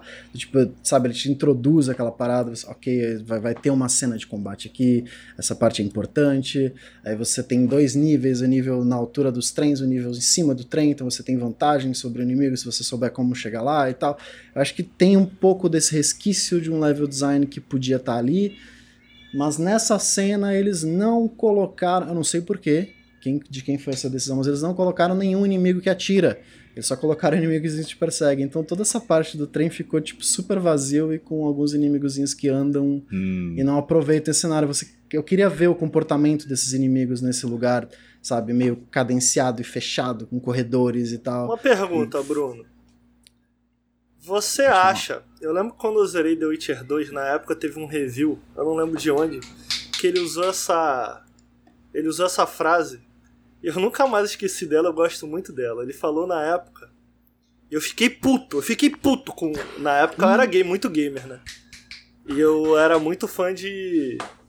The Witcher. Então eu era aquele o gamer que ficava puto com, com a nota. Com. Ah, Uhum. o jornalista acho que- verificadinho. Olha o que ele tá falando. Enfim, aí ele falou. Ele falou assim que The Witcher 2 era vítima da sua própria ambição. hum, Você acha que é o caso desse jogo ou não? É concordável, eu, que The Witcher 2 é. Não, bem concordável. Ele tava muito, ele tava muito certo. Ele tava muito certo. foi, foi, o, foi o review da, da James Stephanie Sterling pro Destructoid? Não lembro. É, acho que foi o cara. único review nota 2. E a galera arregaçou, desceu o pau. falou, Não, eu não lembro de ser pode." nota 2, não. Eu lembro que foi, foi tipo. É. Sabe o que que é pior que a nota 2, Paulo? Ah, De um jogo. Quando você é gamer? Hum. O pior que a nota 2 é a nota 7. Entendeu? Porque a 2. É um bom argumento. Entendeu? Tem um Ah. bom argumento, é o gamer fica puto. Não, a nota 2 tu fala assim, não gostou. uhum, Não gostou. uhum. Mas a nota 7 tu fica assim, como assim ele gostou mais ou menos dessa obra-prima? ah, bom. Ou é 100 ou é 0. É, né? é isso, entendeu? Então eu, como gamer, eu fiquei puto. Mas você acha, Nesse Bruno? Nesse caso, que... eu acho que não. não. Eu acho que não. Eu acho que tá, tá tudo on point. Eu acho que né, a, a arte é bonita, toda a construção é legal. Faltou o level designer, cara. Faltou uma pessoa focada nisso. Faltou uma pessoa para te introduzir e te colocar esses desafios específicos para usar mesmo tudo, tudo que eles construíram, todos esses modelos e todo esse game design que eles construíram. Cê só faltou alguém para aproveitar ao máximo essas ideias. Você falou infelizmente. Que ele, ele, tem umas inspirações de Half-Life. Ele tem é, quebra-cabeça de física? Sim, sim, ele tem alguns momentos que você tem que colocar hum. caixas para escalar alguns lugares. É, okay, é okay. muito, é, é muito um, algo que você vê que eles queriam fazer mais e não deu muito certo também. Sexta-feira, Bruno, você falar desse jogo, eu, eu vendo ele aqui em movimento, eu, eu tenho que admitir que eu tô eu triste. Eu tô triste. Parece que, parece que tinha potencial a parada. Eu tava muito, muito feliz com esse jogo. Que esse jogo tava saindo. Um jogo inspirado em Half-Life. Pô, tanto tempo que eu tô, tenho saudade de Half-Life, sabe? É, eu... é um jogo que eu amo tanto. Eu acho que eu tive uma experiência muito parecida que o Bruno, mas eu tava jogando Boneworks. Que ah. era aquele de física chiquetão. É, você, tipo, tinha física para tudo, você podia agarrar armas, objetos, enfim. E o jogo era muito. É, o jogo é um experimento muito interessante, mas ele acaba um pouco vítima de um level design meio é, mundano. Não vai, não vai pra uhum. lugar nenhum. Uhum. Bom, tá aí. Considerações finais, Bruno. Recomenda, não recomenda? Finaliza aí pra nós. É difícil recomendar, ainda mais com os bugs, cara. Tem bastante bug. Ele é um jogo curto, é um jogo? Eles prometem entre 4 e 5 horas, talvez. Eu devo estar perto do final, então é difícil recomendar, mas ao mesmo tempo eu fico triste porque é um jogo que tinha uma ideia tão legal, sabe? Talvez como estudo, se você tem interesse hum. em, level design, se você tem interesse em, em ver não, não digo como não fazer. Sacanagem, é isso que, é isso é que eu tô entendendo. É sacanagem. Talvez não, como não é estudo, isso, se você é quiser ver como é não se faz. mas, mas, é que tem ideias ali, tem vestígios ali, sabe? Do que podia ser algo muito especial uhum. e infelizmente caiu por terra. Entendi. Eu acho que vale a pena, se você gosta do gênero, vale a pena você conhecer. Se você gosta de dar tirinhos em robôs, vale a pena dar uma checada. Ele tem uma. Um, a dublagem é muito legal, eu acho que uhum. ele tem, tem um investimento legal esse jogo, tem um investimento uhum. legal pecou só nesse ponto. E é um ponto extremamente importante para esse gênero. Talvez fosse um jogo não RPG de mundo aberto, assim, mais, né, mais livre, mais narrativo, assim, talvez. Ou até um Walking Simulator, talvez ele de, pudesse passar essa parte um pouquinho menos né, tão ah. importante, mas infelizmente é isso. Ajuste, Bom, né? Tá aí. É, indústria, ele tá disponível apenas na Steam. Ele tá saindo agora em promoção. Acho que na Epic não? Não tem na Epic, não? Não, é, não, eu quis dizer no PC, me perdoa. Ah, tá. É, é possível que esteja na Epic também, que a gente se acostumou a falar PC Steam, né? Perdão. Hum. É, ele tá disponível apenas no PC, na Steam e na Epic. Ele, na Steam ele tá saindo por R$32,29. É. Tá aí, tristeza e depressão sexta-feira. trazido pelo Bruno. Por fim, Desculpa, por fim, para trazer um pouco de alegria pra rapaziada, um pouco de alegria pra galera aí que tá aí no chat, Depende da ouvintes. perspectiva, né? Bruno, se tem uma coisa que me fez sorrir no, no, nos últimos meses aí, Hum. Foi esse novo universo aí que tá sendo criado pela Netflix do Arcane. Novo não é, novo Arcane. não é. Ele tá, então, sendo, tá sendo mostrado, né? Universo novo. Universo de Arcane que eu me, me recuso a acreditar, a, a dar crédito a League of Legends. então, eu, eu, como entusiasta do universo de Arcane, entusiasta do universo de Arcane, saiu aí na última semana, saiu Ruined King. Pra quem não sabe, é, é um, um jogo que foi financiado pela Riot, que é a desenvolvedora do jogo com história baseada no seriado da Netflix Arcane, que tá aí, tem aí no PC, o pessoal diz que é interessante. É... E aí saiu esse jogo, cara. O pessoal que de repente estava assistindo aí o, o, a Netflix já pode jogar um jogo inspirado na série, que é o Ruined King. Então, movido por essa curiosidade, eu fui até o Ruined King, que tem mais um detalhe. Ele é desenvolvido pela Airship Syndicate, que são os ex-desenvolvedores da Video, a Video que fez Darksiders. É, eu gostei muito, eu gosto muito de todos os jogos da Airship Syndicate, quem não jogou deu mole. Dentre eles a gente tem o Battle Chasers, o mais recente, a gente tem o Darksiders Genesis. Eu gosto bastante dos dois. É, acho os dois excelentes. Dentro do seu próprio âmbito ali, são jogos menores, são jogos pequenos, jogos independentes e tal. Não dá para chamar esse jogo de indie, afinal de contas, a Riot bancou o desenvolvimento, até onde eu entendi, mas é um jogo de baixo orçamento ainda.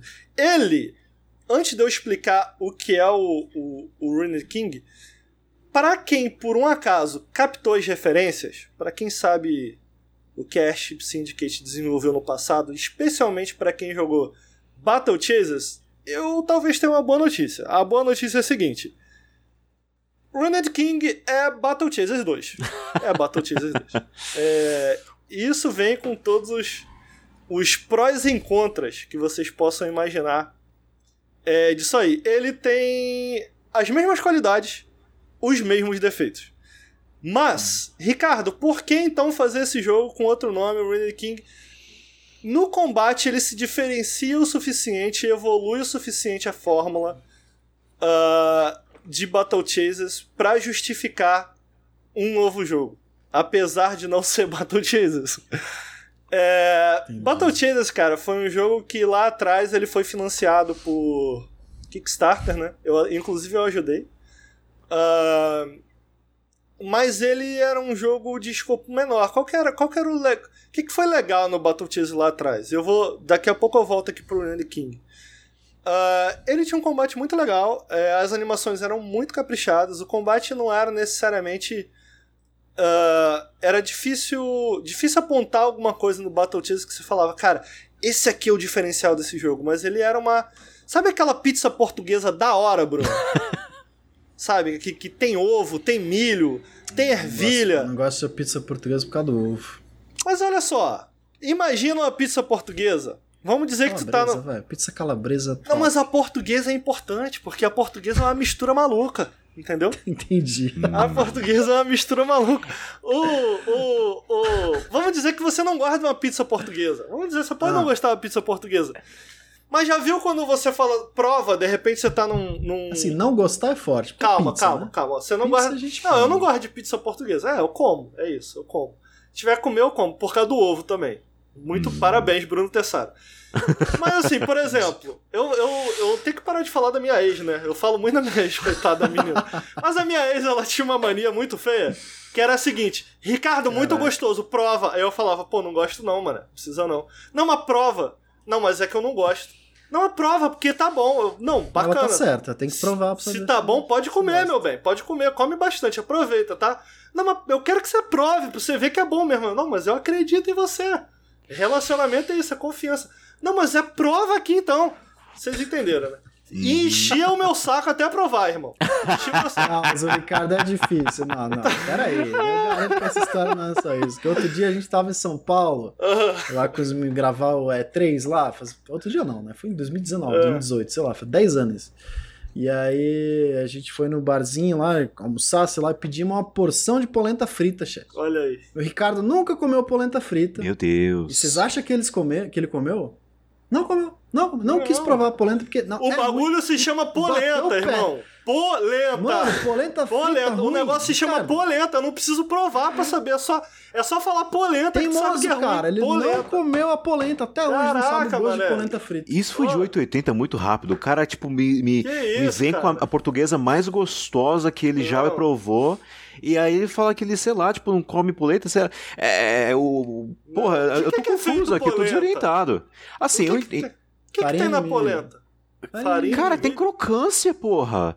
É tem, tem, tipo, se, se, se for a polenta cara, ele é muito daquele, daquele copo sujo, você sente, sabe, a textura é uma, uma, uma, camada de óleo assim em cima da polenta que hum. você. Hum, nossa, nossa é bom demais, eu consigo é sentir o óleo de girassol nessa polenta. Então, Outro eu, dia. Eu, eu tô com a Tarines nessa história. Outro dia, uma... Outro dia eu vi uma postagem no Twitter que era assim, Bruno. Hum. Minha filha você tá com medo que eu te traia? Eu como o mesmo hambúrguer do McDonald's há 20 anos. Para mim é isso. Eu ah. o Big Mac é bom, pra que que eu vou mudar? Eu fico no Big Mac. O Big Mac é bom, tá bom, o Big Mac. Então, a Você prova encontrar algo polenta. melhor ainda, Não cara. precisa, eu gosto de bife, feijão, arroz e batata frita. É top, é top. Ah, mas prova aqui a polenta. Não precisa. Eu gosto de feijão, Não, mas batata o, argumento da portuguesa vindo em algum lugar. Eu te cortei, foi mal. Moral da história. Moral da história. Vamos dizer que você tem uma namorada. Inco... uma- Desculpa, uma ex-namorada inconveniente como a minha que quer te empurrar o bagulho. Aí tu prova a, a pizza portuguesa tu fala assim: olha, não gosto de pizza portuguesa, mas essa aqui é da hora. E aí, voltando pra Battle Chasers, já por algum motivo. por algum motivo. Se é que faz algum sentido já, vamos lá. Battle Chasers é aquele jogo tipo assim, ah, cara, é um, ele tem, ele tem, ele tinha inspirações de, de RPG, mas não ao mesmo tempo não era um de RPG. Ele era um jogo desenvolvido por desenvolvedores americanos. Então, ele tinha essa mistura de elementos que de alguma, de alguma forma funcionava, entendeu? Então, eles trazem exatamente isso pra cá, cara. É, pro Renan King. Antes de eu me aprofundar um pouco mais nele, de repente, pra quem é louzeiro aí por algum motivo, é, eu anotei o nome, porque isso pode ser uma informação importante pra alguém. Eu espero que ninguém, mas pode ser. É, ele. Você controla os heróizinhos de LOLzinho, né? Eu não sei quem são, mas eu vou citar nomes aqui. Quem pegar, pegou. Tem um samurai lá, que ele é meio irritado e ele gosta de beber. O nome dele é Ya- Yazu. Yazu. Tem uma menina que é furry. Tem uma menina que é furry. Inclusive, ela tem um visual muito maneiro, uma roupa muito maneira, uma roupa branca e vermelha bonita. É, que é a. Como é que é o nome dela? É a. Eu não sei, eu não sei pronunciar, eu não jogo LOL. En- Henry. É a Ari. Ari. Ari. Não sei. Não é assim que tem uma banda? Não sei, amigo. Acho que não. Tá ligado? Porque, Tem uma banda, né? Da galera do LoL. porque Tem uma explora. banda de K-pop, sei lá como é que é. É, ela tá naquele clipe lá, o KDA. Eu acho que é ela. É? Não sei. Não sei, é uma raposinha, uma mina meio raposa e acho que todo mundo quer transar com ela. E aí ela, ela se cobre pra ninguém querer Por isso que transar você gosta desse jogo. É. Não, ela, mas ela não quer transar com ninguém, entendeu. Ela, é porque quando as pessoas transam Aham. com ela é tão bom que morre por algum motivo. Ela é a Cleópatra. Tá aí, ninguém deve saber isso no League of Legends, né? Então, pra quem não sabe, a história desses personagens é explorada ali. Então, a história desses dois, de Yasu, que é meio que um samurai, ele parece o Benimaru, e dessa Ari, é interessante que eles começam juntos. E aí eu fui assistir por algum motivo, o Lucas me passou e falou assim, aí, Ricardo, assiste essa cinemática aqui de League of Legends. Eu falei, amigo, tem certeza? Ele falou, não, assiste, é maneiro. Aí eu assisti. E aí na historinha tinha esse samurai, ele caía na porrada com o irmão dele, que pelo visto, pelo que eu entendi, é um bonequinho de LoL também. E aí ele matava o irmão dele lá. Isso não é do jogo, tá? Isso não é do jogo, é uma cinemática fora do jogo que eu vi. Aí ele matava o irmão dele, e aí ele descobria um, um demonião, o demonião caía na porrada com ele, aí o irmão dele aparecia transformado e matava o demonião. Eu não sei o que estava acontecendo, mas era bem animado, hein? E era por isso que eu tava sempre ali. É, sempre é, sempre é. Aí ele falou: irmão, me mate agora. Aí ele falou: eu não vou te matar. Você tem. tem. Ah, sei lá, essas coisas. Essa bobeira de anime. Aí. aí enfim. Aí no final, esse Yazu. Ele tá num barquinho com a Ari. Indo pra Nossa, eu ilha. não entendi nada. Não entendeu nada. Não, mas vai, conta aí. Olha só, tá- olha só. Na Cinematic, o Yazu e a Ari se encontram. Quem é é isso que eu. Peraí, eu me perdi. eu tô- Yazu é o Benimaru, rapaz. É o samurai, mano. E a Ah, tá, Ari. o boneco do jogo. É Raul Isso. Maru, o Benimaru da King of Fighters, velho. Você tá louco? Você tá piorando a parada, é isso que eu falo. Benimaru, ah, mas tudo igual, é um Maru aí. É, aí, o que eu tô querendo dizer é que o samuraizinho e a furry que transa se encontram no final da Cinematic e eles estão indo em direção à ilha Que começa esse jogo. que tá. começa o jogo. Achei interessante, entendeu? Tipo, é uma Cinematic de mó tempão atrás Tss, E ela já tava, entendeu? Então o jogo, o jogo ele pega essas linhas narrativas desses bonequinhos e ele conecta e ele explora uma história própria e, história tam, e e explora também a história desses personagens, tá? E aí pra continuar, tem também um tal de Pike, que é um boneco Feião, parece um zumbi, mas ele é meio rogue, ele tem umas pistolas. Feião o boneco. Hum. Aí tem também uma boneca que se chama Miss Fortune, que é tipo. Você lia quadrinho, Bruno? Pouco, pouco. Como é que era o nome daquele quadrinho que tinha uma ruiva que lutava? Era tipo o Conan mulher. Ela tinha uma calcinha enfiada no cu e usava. Ah, eu tô com vergonha. Eu tô, eu tô com vergonha porque eu sei. Ela era ruiva, ela era ruiva. É, é a Red Sonja. Todos. Red Sônia, isso. Red Sônia. Ela é tipo essa, só que ela é pistoleira, entendeu? Miss Fortune, o nome da mulher. Entendi. Aí ela é ruiva, ela pá, um peitão, pá. E ela é braba. Aí tem essa boneca aí, aí tem um boneco também que é um boneco fortão bobão, se chama Brown. E tem uma boneca que é uma. Ela é tipo uma. Sei lá, ela tem uma religião, mano. Que é uma Caralho, serpente. louco.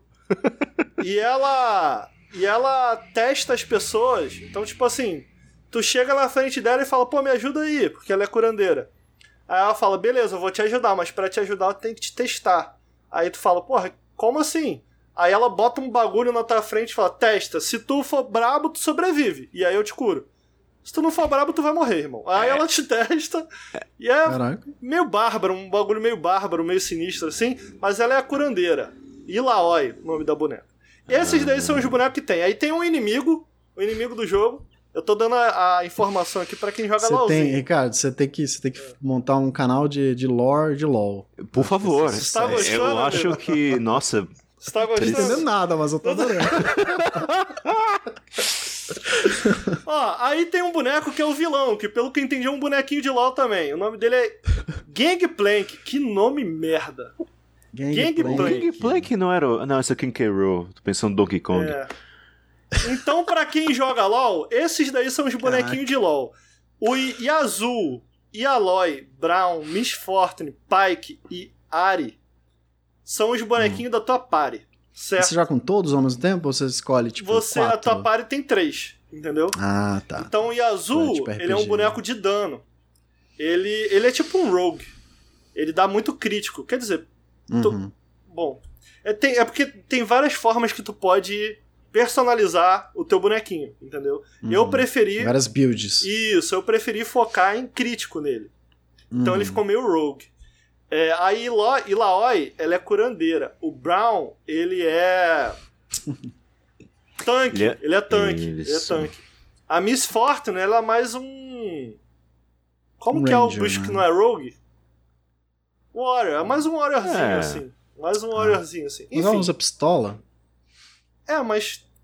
Pra ser warrior tem que ter espada? A espada é só uma é arma. Precisa escudo, ter uma né? arma. Qualquer coisa. Não, Entendi. Ela, ela, ela aguenta a pancada e bate bem. É, não. Tá bom. Ah, vocês entenderam. É um negócio assim. É porque ela. Ela dá mais dodge, assim. Ela dá mais dodge. Hum. Então é um Ranger, pô, não é um Warrior, não. Ranger, né? Ranger. Então tá bom. Uma- Vocês entenderam. Aí qual que é o rolê? Tá bom, tu tá começa o jogo com a Miss Fortune. Tu começa o jogo com a Miss Fortune, que é nessa ilhazinha, que eu vou encontrar o nome dessa ilhazinha agora, que é no universo que eu descobri, o Bruno. O universo de Ru Ru Runeterra. Parece, que é o universo de Arcane é Runeterra. É isso, chat? Confere. Ah, é o nome? Ah, É isso aí. é isso tipo aí. um continente, pelo que eu entendi, a entendi, Runeterra. entendi. Runeterra. Olha só, quem tá ouvindo, quem tá assistindo, eu nunca joguei League of- Legends, não pretendo jogar. Então tudo isso é uma grande novidade. E aí, É, parece que você tá gostando bastante. Amigo, olha só, eu gosto de, de comic book, né? Então é bem um universozinho de Uhum. Tô comic julgando book. não, amigo. Eu tô achando legal. Não, eu também não. Eu tô- é legal, é legal. Tem, tem- é tipo. O que esse jogo faz é tipo o Avengers do League of Legends. Tu juntou uns Avengers lá, Hum. juntou os malucos, tá todo mundo junto. E todo mundo é pica. Então, tu começa Entendi. jogando ali. É nessa, é nessa ilhazinha de Bilgewater. É, é. Eles falam, eles chamam de águas. Águas de Sentina em português. Que nome merda. Águas de Ah, Sentina. legal, achei legal. Gostou? Gostei. Eu, eu tô dando essas informações pra trazer a informação correta aí pro fã de LoL, né? Hum. Infelizmente eu tô me importante. importando com fã de LoL. Agora vamos esquecer o fã de LoL um pouquinho e vamos falar do jogo em si. Vamos falar do Por jogo em favor.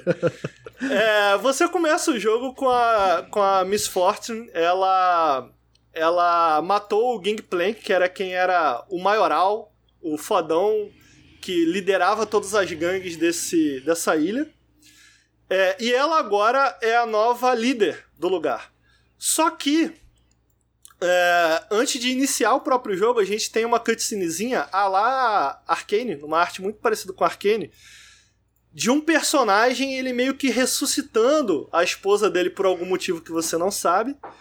É, e quando ele, ao ressuscitar ela, ele na verdade traz ela de volta à vida num formato demonião. A mulher vira o diabo, ela volta à vida, mas mata ele. Ela é o capeta Eita. agora. E aí começa a dar merda na ilha por alguma razão, por motivos. Narrativa, uhum. tá? Mas isso, é, isso é tipo. Tá acontecendo, sei lá, Tá acontecendo, tipo, agora, a lore tá sendo desenvolvida agora? Que ou que isso é, é tipo, contando algo que já aconteceu há muito tempo no, no universo de LoL? Amigo, que bom que você perguntou, porque nas últimas semanas, pro bem ou pro mal, eu estive assistindo vídeos de lore de League of Legends. Caralho, eu ia falar que o próximo passo pra fazer isso, você já tá aí há muito tempo, então você já tá nesse buraco, então vai. Eu não me orgulho, eu não me orgulho, eu não me orgulho disso, né? Não é algo que eu falo com felicidade. Mas. Então, alguns elementos sim, cara. Não, eu não sou o maior entendedor, mas alguns elementos sim, eles vêm, vêm do jogo, porque o jogo é tipo assim. Trazendo pro Arcane, pra galera entender. Hum. No Arcane, na descrição. É, na descrição. Porra, isso pode ser spoiler. Tá.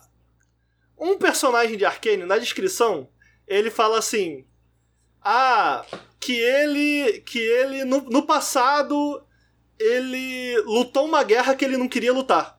Uhum. Tá? Uhum. E aí uhum. no Arcane a gente vê o que foi aquela guerra, como aconteceu, por que aconteceu. Mas tipo assim, é lógico que existem quadrinhos, pelo que eu entendi, existem muito mais, mas a descrição em game, né, ela é vaga, entendeu? Então eles pegam esses pontos vagos que já existiam e eles agora estão delineando. Não sei se isso responde sua pergunta.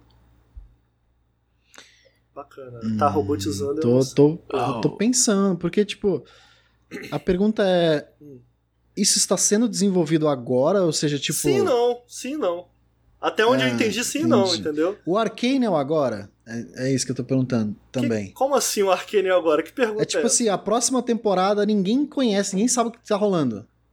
É tudo novidade para todo mundo. Ou essa não, história não. já foi contada em algum lugar não, e eles só tão. Não, não, não. Tem personagens ali no Arcane que a galera que joga LOL já sabe para onde vai. Ah, tá. Mas olha só, é, mas olha só. Eu tô perguntando, né? Sabe para onde vai, mas não sabe como. Entendeu? Esses sim, jogos sim, estão não, é, super é isso que eu tô querendo não, dizer. Sim, sim, entendeu? sim, sim. Justo, justo. É, é. As linhas narrativas, elas existem na lore mas elas uhum. não foram devidamente exploradas. Até onde eu entendi, Sim. tem essas cinemáticas, tem, tem quadrinho, pelo que eu entendi, eu não tenho certeza, em que eles já exploraram algumas coisas. Então eu tava vendo a história de um dos personagens do Arcane. É, no Arcane eles mostram por que um personagem fez um, um negócio lá. Não vou, não vou, não quero dar spoiler. Sim. E aí eu vi que esse negócio ele já havia sido mostrado em, em umas HQs e em outras coisas. Mas ninguém exatamente sabia o porquê que ele fazia isso. Sabia que ele. Que era ele que tinha feito, mas ninguém sabia o porquê, como, entendeu? Uhum. Então é meio isso. Uhum. Existem existem pontos narrativos, mas esses fios narrativos eles estão sendo interligados e devidamente explorados agora, sabe? Uhum, então eu acho que isso dá alguma liberdade para quem está escrevendo para escrever um meio, mas o final aonde ele chega já tá escrito. Faz sentido já tá isso? escrito. Sim, sim. E, com certeza. Ricardo, você falou Fala. de comic book, uh, quadrinhos. É, que que você, dá, dá, você, você curte muito o Airship Syndicate, certo? Sim. Uh, como a, o estúdio inteiro ele é encabeçado pelo Joe Madureira, uhum. e Joe Madureira é artista, ilustrador, uh, o que, que você achou do input dele? O que, que você achou da a, a, a assinatura dele nos jogos? Foi do, do Darksiders pro Battle Chasers, que também era um outro quadrinho dele, e agora no Ruined King. Oh, Sim, então, ele, eu lembro quando ele fez a Battleship Syndicate, uma coisa que ele falou, e que eu concordo, que foi algo que eu gostei muito no Battle Chasers, é que era o jogo que melhor traduziu a arte dele pro 3D. Olha só. É, hum. Então essa é uma pergunta legal justamente por conta disso. Eu acho que. Eu acho que. Eu gosto muito da, da arte de Johnny Madureira. Eu, eu li quando eu era moleque, Battlechase, por isso eu tava tão animado pra Battlechase. É, eu sinto, cara, curiosamente eu sinto que em alguns aspectos o. O. Battlechase, o jogo, no caso, ele era mais caprichado.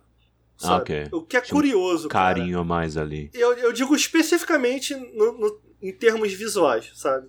Hum, É, eu achava os Engraçado. cenários mais bonitos, mais detalhados. Eu digo esses cenários 2D de quando tu entra na luta, tá vendo? Tá aparecendo Uhum, aí. uhum. Então, é, os cenários quando você entra na luta, eles são inteiramente desenhados mesmo, né? É, eu, eu não acho que eles estão feios de maneira nenhuma, só achava que eles eram mais bonitos no, no, no Battle Chase. E no Battle Chase, pro final, cara, especialmente no final, quem jogou, tem uma mansão que você, que você entra, que é tipo a mansão do Drácula, que é muito lindo. E, é- e é muito lindo. Não é, não é por conta de aspectos técnicos, é por conta do aspecto artístico. Então, tipo assim, Deus me livre, eu não tô querendo falar mal do aspecto artístico. Eu gosto da arte do, do, do John Madureira. Eu acho que ela tá muito bem representada aqui. Eu, é, um, é um visual simples, tá?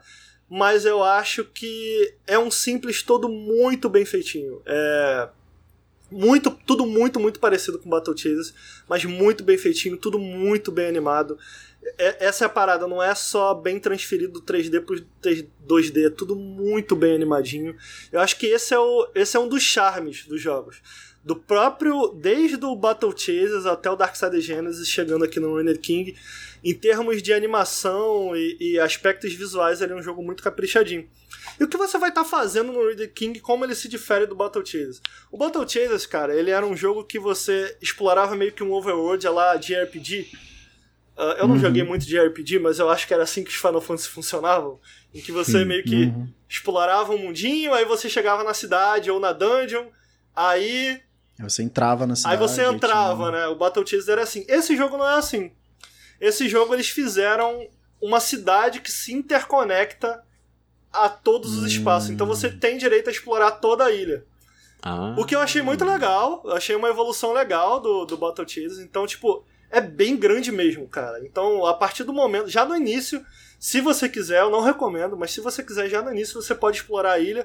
E aí, explorando a ilha, você consegue pegar bounties para bounty, bounty hunter, sabe? Pegar alguns. Uhum. Como é que a gente traduz isso? Recompensas. Recompen- Caça caçador de caça recompensas. recompensas.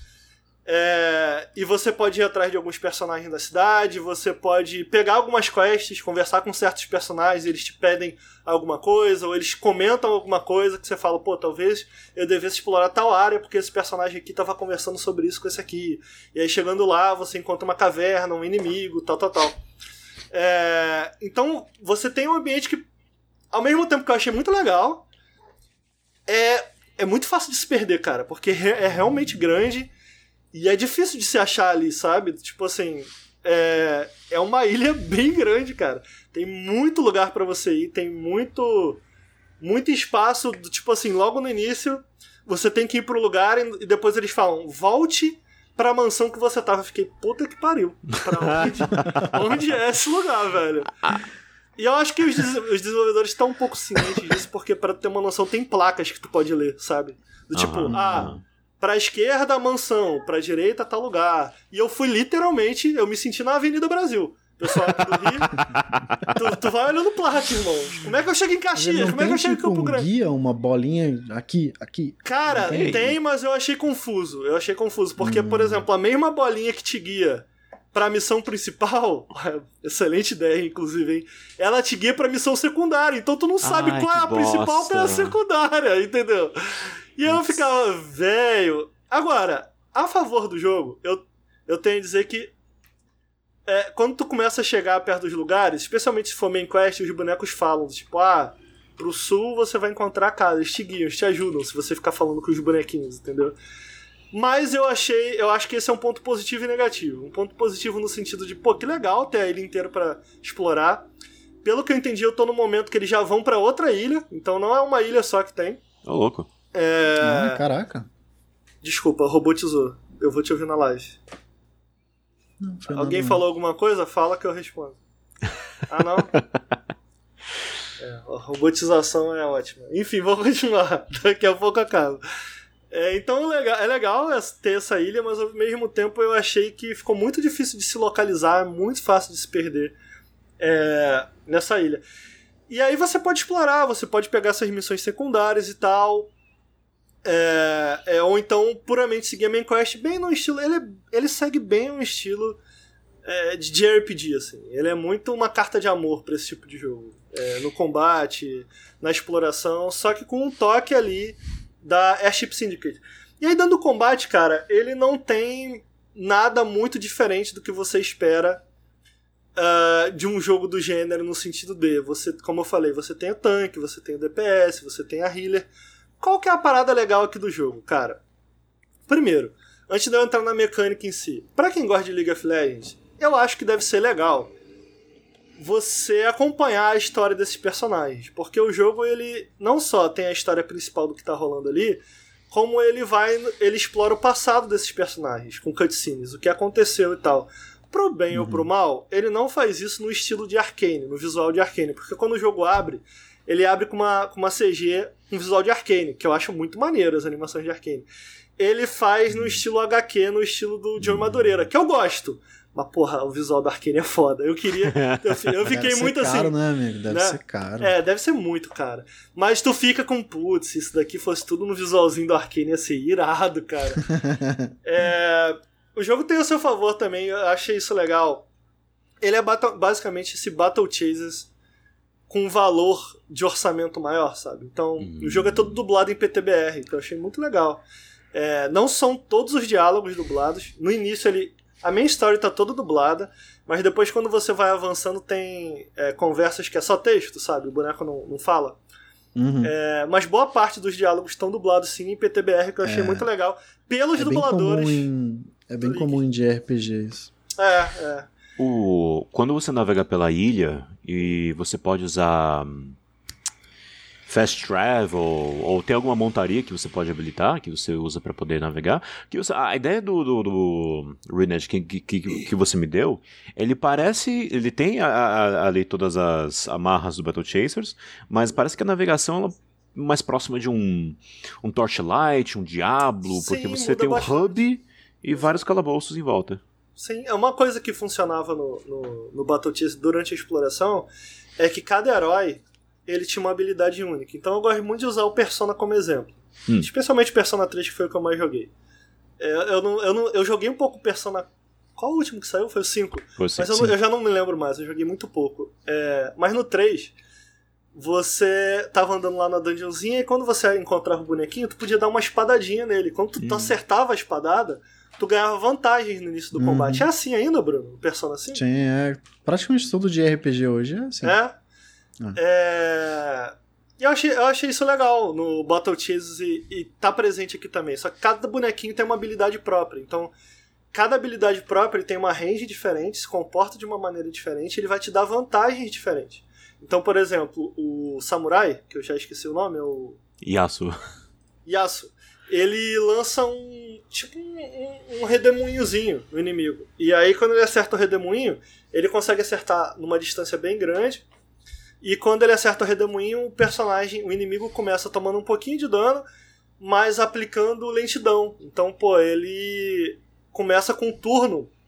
Os inimigos começam basicamente atacando depois de você no turno, hum. que é hum. muito bom nesse jogo. É, é a minha habilidade favorita. O Brutamonte lá, que é o Brown, ele dá uma escudada no chão, que é bem close range, então você tem que tomar bastante cuidado. Mas dá bastante dano e deixa os inimigos começarem o turno tipo bolados, assim, sabe? Tipo. um, um debuff. Isso, eles perdem meio que o turno, assim. Eles ficam bolados e perdem. A primeira ação deles eles perdem. Então cada boneco tem uma habilidade específica e elas podem ser usadas não só no enfrentamento dos inimigos, mas como no level também. Isso eu acho, eu acho legal. Do tipo, hum. a. A Ilaoi é, tem um templo no início do jogo que eu, que eu entrei, que só ela era capaz de ler e resolver um puzzle é, ah, para decifrar o lugar. Tinha uma, uma outra porta que estava fechada, que eu não conseguia abrir, e o Brown, por algum motivo, ele tem tipo um coelhinho que ele leva com ele. Sei lá por quê. É um coelhinho. e ele bota aquele coelhinho no, num buraquinho, e aí o coelhinho consegue abrir a porta pelo outro lado. Entendeu? Então, tipo assim, hum. cada bonequinho tem uma habilidade específica. Que aí por que, que se importa? Porque tu tem que escolher quem você vai levar pra dungeon, né? Porque você tem uma pare maior do que a que você pode levar. Ah. Então, você tem meio que, pô, quem eu levo pra dungeon pra conseguir acessar certos lugares da dungeon, sacou? Senão tu vai Ah, ter que voltar depois com outro grupo pra abrir lá e Hum, tal. Uns segredos ou rotas ficam fechadas. Assim. né, Dependendo do personagem. Tudo muito simples, entendeu? Uhum. N- n- não é um negócio que fala, caraca, isso vai mudar completamente o jogo. Não, é, é simples, mas o fato de estar lá, eu acho que funciona, eu acho que é um, eu acho que é um detalhe legal. Eu acho que é um detalhe legal. Uhum. Uhum. É, E aí, falando da batalha em si, cara, que eu acho que é o grande, a grande, o grande lance desse jogo pra mim. Porque eu acho, cara, que pra um jogo. Eu já comentei aqui em alguns periscópios que eu não sou o maior fã de, de RPG, não joguei muitos. Mas eu acho que pra esse tipo de jogo funcionar, é, que inevitavelmente você vai numa dungeon. Vocês estão vendo aí o vídeo pra quem tá assistindo. Você vai numa dungeon, vai andando, enfrentando inimigos, enfrentando inimigos, enfrentando inimigos, enfrentando inimigos. Então, tipo assim, a repetição tem que ser muito legal, eu acho. Né? Pelo menos pra mim. É o que me conquista. Uhum. Tipo assim, o que que o jogo vai fazer pra tornar essa repetição engajante, né? É, eu acho que tem duas coisas aqui que ele faz. Primeiro, eu acho o sistema de combate dele muito interessante, é uma evolução do que eles fizeram em Battle Chasers. E aí eu, eu tô eu tô eu tô postergando muito o assunto combate porque é difícil de explicar. Mas tem uma coisa que ele faz que é bem simples, e cara, a trilha sonora desse jogo é muito foda. Então, tipo assim, quando tu entra na batalha, eu já começo, uh, eu já começo a dançar com a musiquinha que é muito boa. É, O- é, é um, é um traço super importante em JRPG. É a música da batalha tem que ser boa. E o pessoal da, da Airship Syndicate, é, eles têm feito, eu acho que é o terceiro jogo já que eles estão na parceria, que é o compositor de Ori que faz a trilha. Ah. Uh, então, Damon, como é que é o nome dele? esqueci o nome Fuck, dele, tô é, tentando não, lembrar também, mas. É, não Vou tô. pesquisar aqui. Por favor. Mas a, a galera, a galera deve ter jogando Ori. Se o Bruno puder encontrar o nome dele, eu vou agradecer. É o É o Damon Albarn, não é? Deixa eu ver. Só conferir. Ele é muito bom, cara. Então a trilha é Ah, não, não, não. excelente, cara. Eu não lembro o nome dele, desculpa. A trilha é excelente, cara. Tanto dentro como fora do combate, mas ele manda muito, muito bem.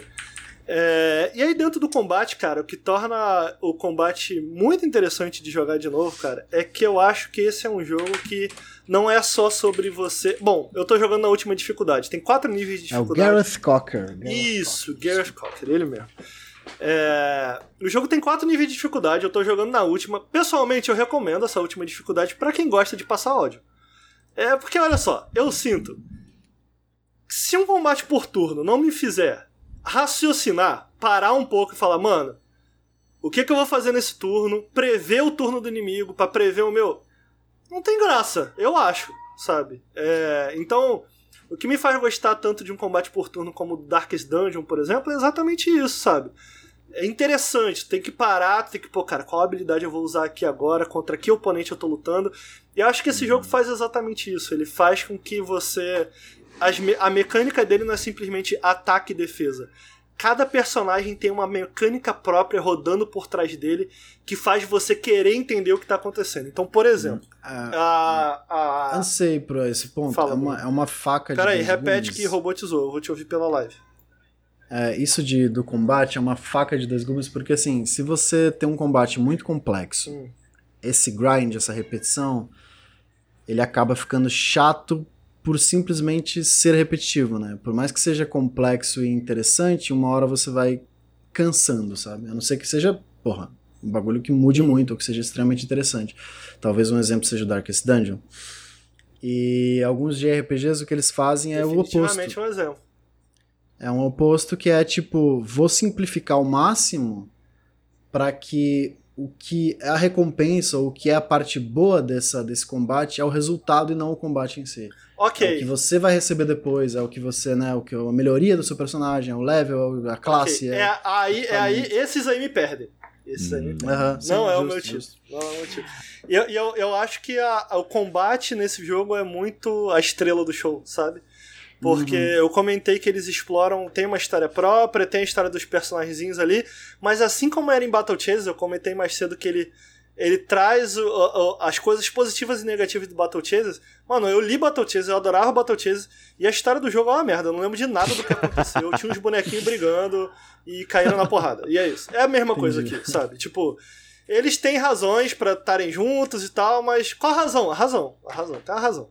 Uma, uma dúvida que eu tenho, e a, a Riot até agora ela tem, tem LoL, tem Valorant, tem TFT, tem o, o card game lá do Runeterra, e o, o Runed King é o primeiro da leva de jogos da Riot que Sim. ele tá seguindo um formato que não tem ah, ah, você, por favor, confirma isso para mim, Ricardo, mas o Ruined King não tem nem nada relacionado a microtransação, nada não, que você não, pode, não. nenhum dinheiro mais que você vai botar ali no jogo, né? Então, todo o material do jogo tá contido naquele, naquela isso, estrutura. Isso. Ah, que, que nossa, que alívio.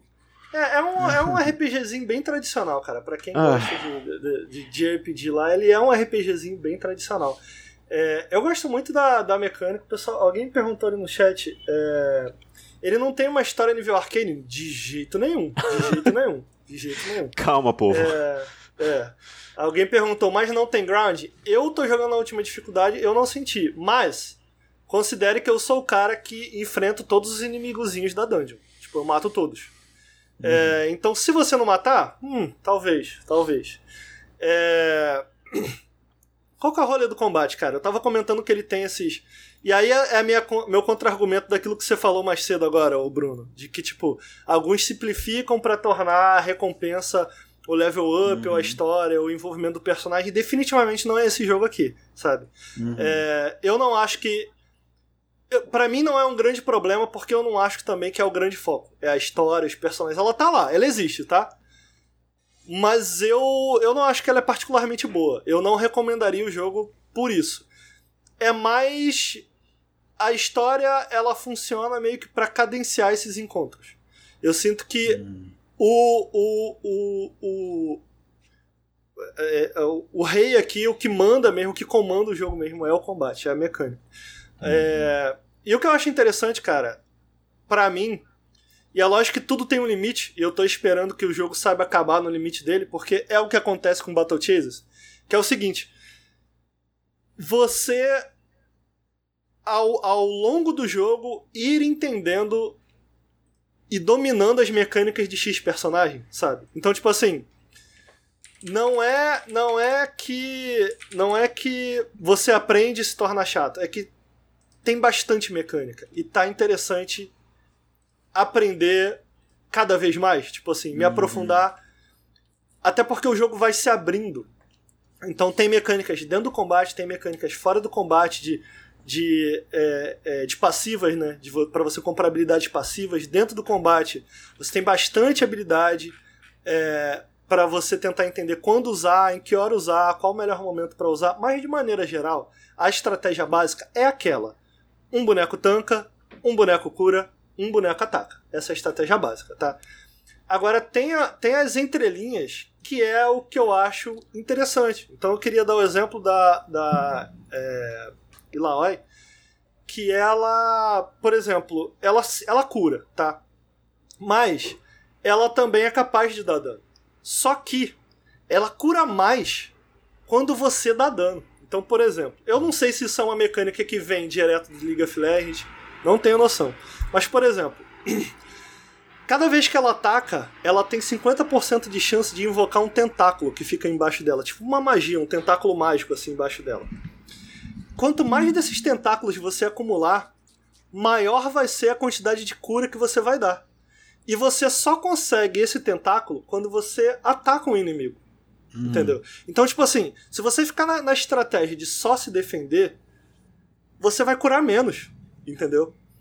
Então, o que é interessante é você procurar o balanço entre encontrar as habilidades, porque não é só habilidade de ataque, é habilidade de ataque, habilidade de defesa e algumas outras dela, encontrar o balanço entre invocar esses, esses tentáculos e utilizar as habilidades dela que fazem uso desses tentáculos, né? Então, por exemplo, tem uma magia que não é de cura, que é de dano, que ela usa os tentáculos, e quanto mais tentáculo você tiver, maior o multiplicador do dano. E a mesma coisa com o com o com o rolê da cura. Então, por exemplo, ela tem. Todos os personagens têm um Ultimate, que é uma barra própria, que não utiliza mana. e o Ultimate ele enche conforme o combate vai progredindo. Então o Ultimate dela, ela. ela pula, joga um. Ela tem uma urna gigante, que é o que ela usa para curar. ela joga pro alto e joga no inimigo. Sendo que, ao mesmo tempo que ela dá dano no inimigo, um dano mediano, ela cura o inimigo, o, o amigo que tomou mais dano. Então, tipo assim, tem várias dessas questões em cada habilidade que brincam em que brincam em como como você pode moldar a habilidade de acordo com, com coisas que estão acontecendo por trás, do tipo, é só um ataque. Não, não é só um ataque. É um ataque, mas é um ataque que também invoca um tentáculo. Sacou? Ah, uhum. isso daqui é só uma cura? Não, ele não é só uma cura. Ele cura, mas ao mesmo tempo ele também te protege contra X elementos, sabe? Tudo, todos, todos os ataques de todos os personagens têm um a mais. Então vou dar um outro exemplo. O, o samurai, que é o Yasuo ele, ele pode atacar, mas cada vez que ele ataca, ele acumula, ele acumula um, um, um elemento próprio que quando ele chega a 3, ele ganha um ataque de graça sem gastar mana. Uhum. O, o outro personagem, ele ele cada vez que ele dá dano no inimigo, ele acumula um número de para deixar o inimigo tonto. Então, cada vez que ele ataca, ele dá pega ali um RNG de 1 a 4. É tipo, ah, você atacou o boneco, tá, ele tá 4 tonto. Quando ele chegar em 12 desse nível de tonto, ele entra em bleed. Ele começa a sangrar. Então, tipo assim, tem sempre um número a mais. Nunca é só um ataque. Eu sei que parece complicado, e é um pouco. Só que é legal ir descobrindo isso. Tipo assim, tá, peraí, o que, que isso aqui faz mesmo? Ah, isso aqui, tá. E com esse inimigo aqui, o que, que isso aqui faz? Então é muito interessante ir descobrindo esses pormenores de cada personagem. E aí, para complicar mais o rolê, o combate ele acontece através de uma timeline. Para quem edita, é tipo uma timeline de Photoshop. E essa timeline ela tem três lanes. Ela tem a lane 1, que é a lane de velocidade. Ela tem a lane 2, que é a lane de equilíbrio.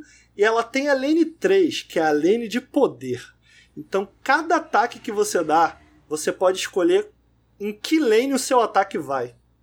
Então, pô, o teu inimigo, tua personagem, tá com muito pouca vida. Ela precisa atacar antes do teu inimigo. Pô, vou colocar ela na lane de velocidade, porque na lane de velocidade, é, além do combate carregar mais rápido, ela vai atacar antes desse inimigo.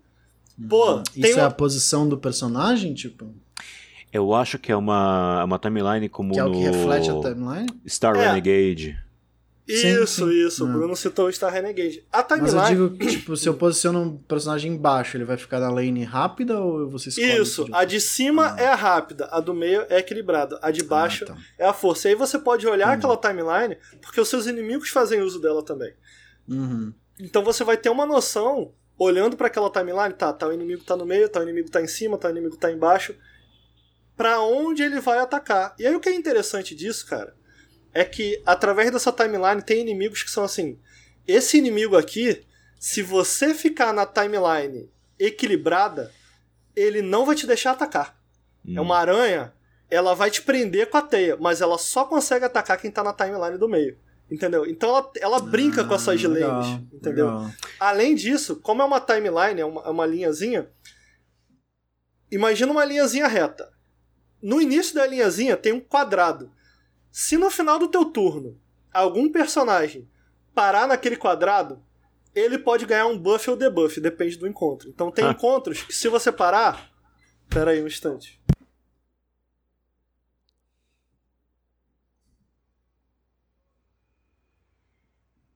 É, minha mãe tava batendo aqui. É... Então, ele brinca muito com essa timeline, entendeu? Não só nas lanes em que você pode estar, mas também em que, em que, em que espaço da timeline você vai estar. Então você tem que estar sempre olhando para a timeline, usando ela a seu favor ou contra você. Por exemplo, tem encontros se você parar em um certo espaço da timeline, o personagem se cura. Mas os seus inimigos também podem entrar nela. Então, por exemplo, teve um inimigo hum. que eu hum. enfrentei que tinha assim, cara, quem parar aqui nesse espaço, round a round, aumenta o dano crítico. Sendo que se ele aumentasse a chance crítica, ele me critava e dava muito dano. E aí você tem habilidades para empurrar ou puxar ele dessa timeline. entendeu? Olha Para tirar ele desses lugares. Então o que é interessante, cara, do combate desse jogo é essa brincadeira que eles fizeram que não tinha no Battle Chase, que ficou muito legal, porque eles se utilizam de maneira muito inteligente, entendeu? Porque tem tem essas várias mecânicas por personagem e a timeline é uma mecânica própria que comanda esse encontro, sabe? Então, cara, eu achei muito legal, tá sendo muito legal como inimigo é inimigo, chefe é chefe, cada um inventa uma coisa nova nessas timelines, sabe? Inventa uma coisa nova de como utilizar a timeline. Então, por exemplo, tem um inimigo que ele permanece invencível até alguém da sua party utilizar é, um golpe na, na, na, na lane de velocidade. Enquanto ninguém usar, ele não toma dano. Então tu tem que, antes do combate, tem que ir lá, olhar as fraquezas dele, olhar quais, quais são a- é, os pontos fortes dele, fraqueza, quais são os ataques. Então isso tá fazendo o jogo interessante pra mim, sabe? Cada encontro, Uhum. por mais que é, é, seja repetitivo, a maneira com que eles misturam esses personagens, então, ah, esse personagem aqui, ele só, vai só vai tomar dano quando ele tomar um ataque é, no modo rápido. Mas esse daqui só vai tomar se tu atacar ele no modo rápido, ele não toma dano. Ele só toma dano no equilibrado. Entendeu? Ele faz essas loucuras que faz com que eu tenha que prestar atenção, estar ali, sabe? Ao invés Aham. de só, ah, vamos lá, ataca aí, vai, foda-se, entendeu? Uhum. É, eu- É, correndo, correndo o risco aí de repetir algumas das coisas que você falou, é, essa sinergia das habilidades dos personagens é muito interessante como cada propriedade da Riot está fazendo uma, alguma analogia, alguma referência à, à forma como você joga, como você utiliza os bonecos no, tanto no League como no TFT. E eu não duvido que a galera que já joga o LoL vai chegar no, no, no Ruined King e falar: Ah, tá, eu reconheço essa play. Se eu pegar o Uhum. Brown pra fazer um body block e a Ri pra poder fazer um ataque de. A Ri, eu acho que ela, ela, ela fazia um. Não era lure. Ela encantava o inimigo e o inimigo deixava de atacar. Ou a, a, a, a Elaui lá, que ela, ela cura, mas ela bate, mas ela cura mais quando ela bate mais. E, cara, eu fico. Eu, isso é um grande atraente, é um grande atrativo. Eu tô mais animado agora pro Ruined King agora que você falou isso. Não, não, jogo isso LOL. é muito legal. Eu não sei, né? Eu não sei se. Eu não sei se vem do LoL essas mecânicas. Uhum. Mas se Eu veio. acho que essas pô, habilidades são, né? É, Até se- Ultimate é parecido. É. Sim. Mas eu digo assim, essas mecânicazinhas dela. Ah, ela cura de acordo com ter mais tentáculos e tal. Porque todo bonequinho é, é sempre do tem. LoL, sim. Todo bonequinho tem muita mecânica. Cara, é muito interessante entender a mecânica de cada um, sabe? Muito legal mesmo, Tá cara. virando um lauzeiro, tá virando um lauzeiro. Ah! Tô caindo no buraco, mano. Tô- O golpe tá aí, né? O golpe tá aí. Exato, cai quem quer. O... Quem que é? Porra, um jogo bom, cara. Eu já, eu já tava ficando preocupado. Mas que Então, bom. cara, que- eu acho que é um jogo. É um jogo simples, tá? Eu acho que assim como o Battle Chase, eu acho que tudo nele me lembra muito Battle Chase. Como eu falei, ele é diferente, mas a essência do jogo é muito parecida. Porque tudo que eu posso falar sobre esse jogo, do tipo, e aí, Ricardo, recomendo? É bom? É muito parecido com Battle Chase. Tipo, cara, é legal. Sabendo que, sabendo o que esperar, ele é bem legal. Só que ele é bem simples também, entendeu? Só que eu não, eu não, eu não acho que a simplicidade ela é necessariamente um problema, sabe? Ele, ele, ele se utiliza bem dessas, dessas ferramentas que a gente já viu antes. A gente já viu antes. Mas ele faz tudo com muito carinho. É, é um jogo. Eu tô me divertindo muito, eu tô com 15 horas, eu não zerei ele ainda. Pretendo continuar jogando com certeza. Acho que eu vou zerar. Eu terminei o Battle Chases também. Adorei o Battle Chases. É, Então eu fico. Como eu falei, ele tem algum, algumas questões do tipo. Não tem nada necessariamente nele que eu falo. Isso daqui nesse jogo é absolutamente incrível, você tem que ver isso. Mas é tudo bem feito, é tudo bom, sabe? É aquele, é aquele 7 barra 10 legal, sabe? Uhum. É, Justo, justo. e eu imagino que pra quem gosta de LoL ou pra quem gosta de RPGs, eu não me enquadro em nenhum dos dois, vai ter. Vai ver mais motivos ainda pra gostar mais do que eu tô gostando do jogo, sabe? Uhum. Porque eu tô gostando, ponto. É, E pra mim isso é suficiente, sabe? É, é muito provável. Pegar as referências, né? É muito provável agora que a ordem se inverta. robotizou, repete aí. E a- é, é- é provável que a ordem agora se inverta. E a galera que tá jogando Ruined King vai olhar pra, pra Airship, vai olhar pra, pro João Madureira e vai falar, pô, o que, que mais de legal tem aí? E se eu quiser jogar um RPG que não seja de LoL? Ah, tem o Battle Chasers. uh, espero que a galera agarre aí com, unhas e dentes. Eu, eu, eu é, Gente, entenda, quanto mais jogos da Riot você jogarem que não for League of Legends, mais isso comprova que o problema não é a Riot, o problema também é a Riot, mas o problema é League of Legends, o problema é o LoLzero, cara, o LoLzero que tem que acabar. O resto tá tudo bem. Arcane, maravilhoso. Red King, chef's kiss. Mas tem LoLzero, né? Então Todo fandom, né? Todo fandom. pois é, eu tô gostando, cara. Tô gostando. Desculpa, eu tô ouvindo atrasado vocês, robotizado. É, tá, tá eu gostei agora? do jogo, tô, tô ouvindo. Se tá falou ouvindo? alguma coisa, tá quer falar alguma coisa? Não, é, digamos assim, terminei este Arcane, uhum. tô apaixonado pelo universo, é. quero saber mais. Devo jogar Running King? Não. não. Não tem, não então tem muita coisa. Chasers, é, então. Não tem muita coisa de arcane ali, não. Eu, pelo menos, não Caraca. senti até agora, sacou? Não tem, tem muita coisa de arcane. Não, é porque. Mano, primeiro, Arcane é muito foda, a história é muito foda. Eu não vi nada que justificasse, tipo, caralho, que universo legal, quero saber mais, quero conhecer mais dos personagens. Não, não, não é, não é por aí. Tá o que é triste. Eu, eu reconheço que é triste. Porque o início, cara, quando o jogo abre, a abertura do jogo é muito maneiro. Na, na, na CG com visual estilo arqueiro, eu falo, caralho, meu irmão, maneiro, maneiro. Mas não, depois ele é só Battle Chaser mesmo. Porque no início eu falei, pô, beleza, deram dinheiro pros caras, os caras vão torrar esse dinheiro, o dinheiro na minha cara. As animações vão ser foda, vai ter uns personagens pica. Porque se tu vê o review desse jogo, do Ruined King, ele foi feito meio é. que na arte de Arcane também, mas tipo, não, é, tem nada. Animal, é, não tem nada daquele tipo. E, pa, e é, é, essa é a parada, tipo assim, eu acho que se eles tivessem investido nesse nível nesse jogo, eu acho que ia ter um retorno legal, entendeu? Eu acho que tem uma base muito boa, sacou? A pena que sejam. É, é, é visível que é um projeto menor, sabe? É foda que é um time meio merda, porque Arkane, o uh, Ruined King é o único jogo que não empresta nenhum elemento de Arcane. Uh, se você pegar o Hextech Mayhem, lá tem o Heimerdinger. Se você pegar o jogo do. Puta, esqueci, Convergence. É o jogo solo do Echo, que é um personagem que aparece no Arcane também. Sim. Mesma coisa vai ser o Projeto L, que é o jogo de luta lá que mostrou, Jinx vs Echo. Então. Pô, que droga! Nenhum dos personagens está no Arcane, então. Não, nenhum não. deles. Nenhum deles. Eu vou chutar que hum. o samuraizinho deve aparecer eventualmente, porque eu fiquei sabendo uhum. que ele é uhum. popular.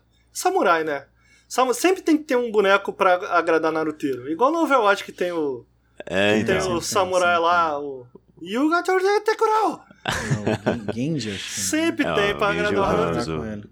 Isso, aí a, os Naruteiros gostam desse, desse maluco aí. Então ele deve aparecer, mas por enquanto não. Mas, cara, é, é isso, assim, eu não. Eu não eu, eu não tô querendo diminuir o jogo porque eu, eu, eu, eu realmente gosto bastante dele, sabe? Uhum, uhum. É, mas é, é, é, realmente em termos de, de história, eu acho que só o Lauzeirão raiz vai. Caralho, não sei o que, vai ficar maluco. Vai pegar mas, as referências. Mas a ideia é boa, né, cara? Tipo assim, um JRPGzinho com os heróizinhos de LoL, eu acho boa a ideia. Porque os heróizinhos uhum. de LoL, eles eles são. Tem um character design bonitinho ali, aí tu fica, pô, eu quero dar umas porradinhas com esse maluco aí, maneiro. Inclusive eu achei, procurando o vídeo da história desse Yazoo, o Bruno. Hum. Coloquei Yazoo Cinematic. Aí, pô, começou uma cinemática, eu falei, porra, eu conheço esse jogo. Aí do nada saiu da Cinematic, o maluco tava usando a Cinematic do. do Sekiro. E aí era o Sekiro, o maluco mudou a skin do Sekiro pra, pra skin desse boneco de LOL aí. Olha então a galera só. gosta desse boneco aí. Mas eu acho que é isso, cara. Eu recomendo, eu, gosto, eu gostei do jogo, eu recomendo especialmente para ah, quem gosta de JRPG. Eu só quero fazer mais uma Fala observação. Aí. E no, novamente, eu não jogo LOL, tá? Não sou LOLzeiro, minha ficha tá limpa. Mas eu assisti, eu assisti algum, alguns dos clipes e a, acho que a apresentação da Riot Forge pro que eles lançaram vários jogos pro Nintendo Switch, anunciaram também Song of Nuno e outros assim. É, parece que Runeterra é dividido em diferentes regiões. Sim. Então, sim. assim, o Arcane, ele acontece entre Piltover e Zaun. Que, é, que, é, que são as duas cidades principais da série. Aí, se você for pro norte, você tem Freyjord, que é a terra do Garen, a terra da Lux, a terra. É, é, é, é perto da galera do, de Noxus. É, o, é de onde o Brown veio, pelo que Isso. eu entendi. O Brown fala muito de, de, desse lugar. Você, é, então, aí você tem Noxus, você tem o Darius, você tem a menina lá das faquinhas, que eu não lembro o nome, do cabelo vermelho. Enfim, a Bilgewater é a terra da Misfortune, é o Twisted Fate, é o, isso, o, é isso. Gangplank.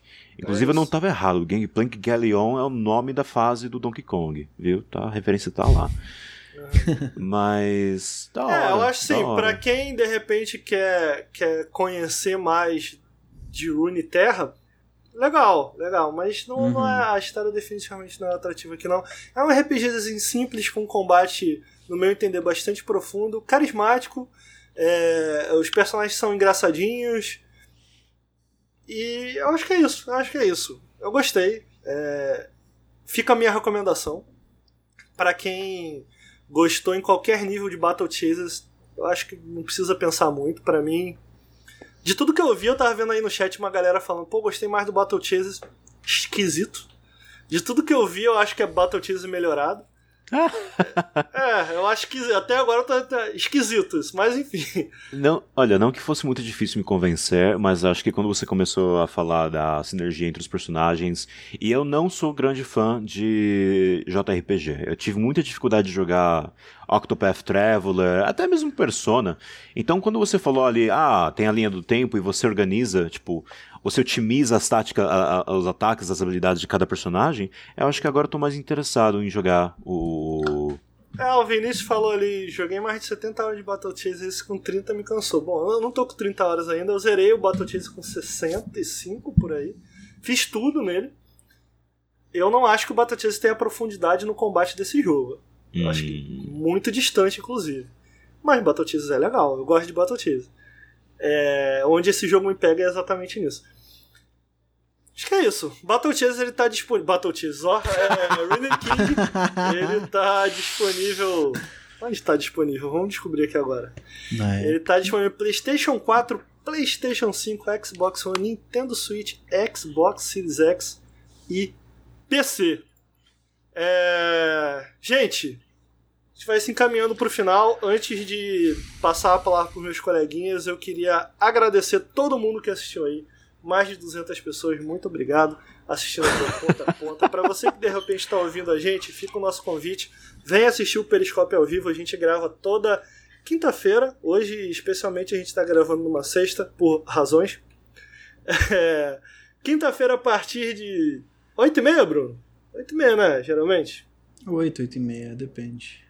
Por aí. Eu tenho certeza que o Bruno acabou de responder. Tava robotizando é. para mim o meu Discord. Ele com certeza respondeu aí o pessoal. Então fica o convite para assistir ao vivo. Tem muita coisa que sai no podcast, bobajada. Então pode ser uma experiência legal.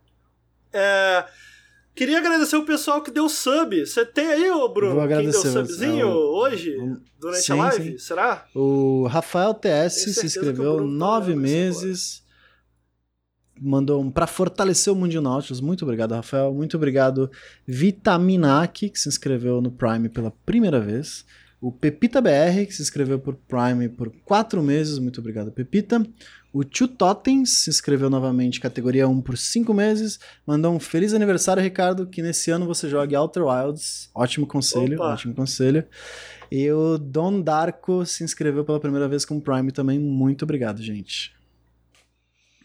Boa, Maravilha. valeu. Eu tava ouvindo na. Ah, agora voltou, voltou. Voltei a ouvir vocês. É... Queria, queria dar um alô também para os nossos patrocinadores, especialmente, primeiramente, para os nossos apoiadores. Hum. Pessoal que apoia a gente lá no apoia.se barra Nautilus.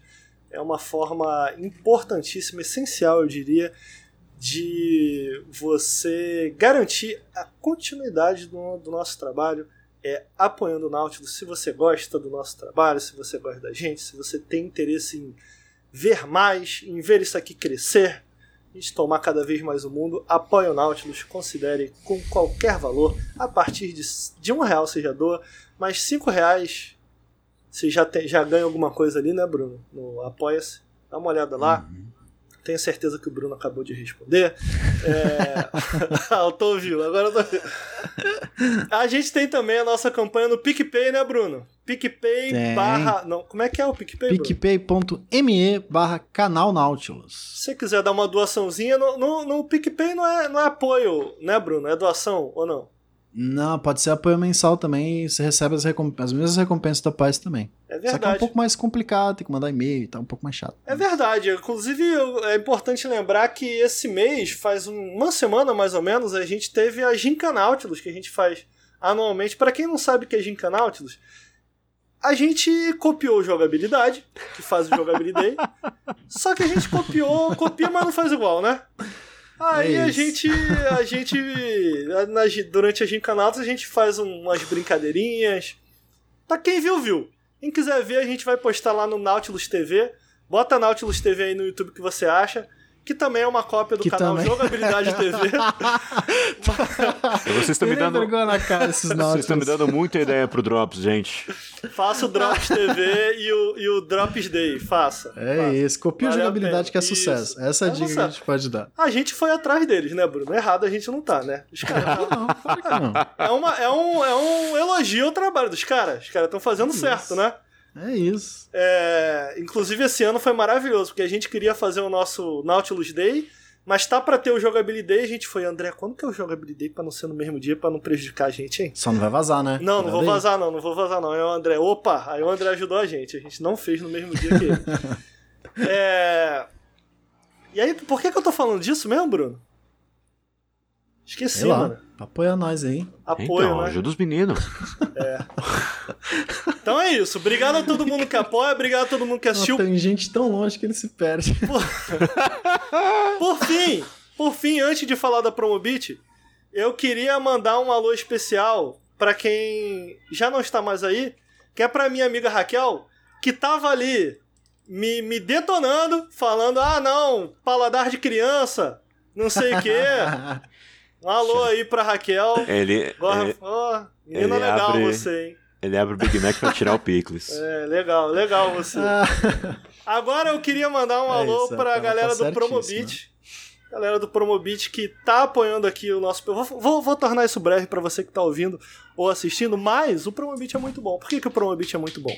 Porque no Promobit você pode encontrar promoções com curadoria humana. Você não vai ter, não vai ter caô, irmão. Não vai ter esse rolê de ah, mas é, é promoção mesmo, esse lugar aqui é confiável, não é? O Promobit, as pessoas vão lá, escolhem e deixam no filezinho, na descriçãozinha, o que você tem que fazer para comprar o produto da forma mais barata possível. Então, baixa aí o Promobit. Se você tá só escutando, tá na descrição, usa o nosso link.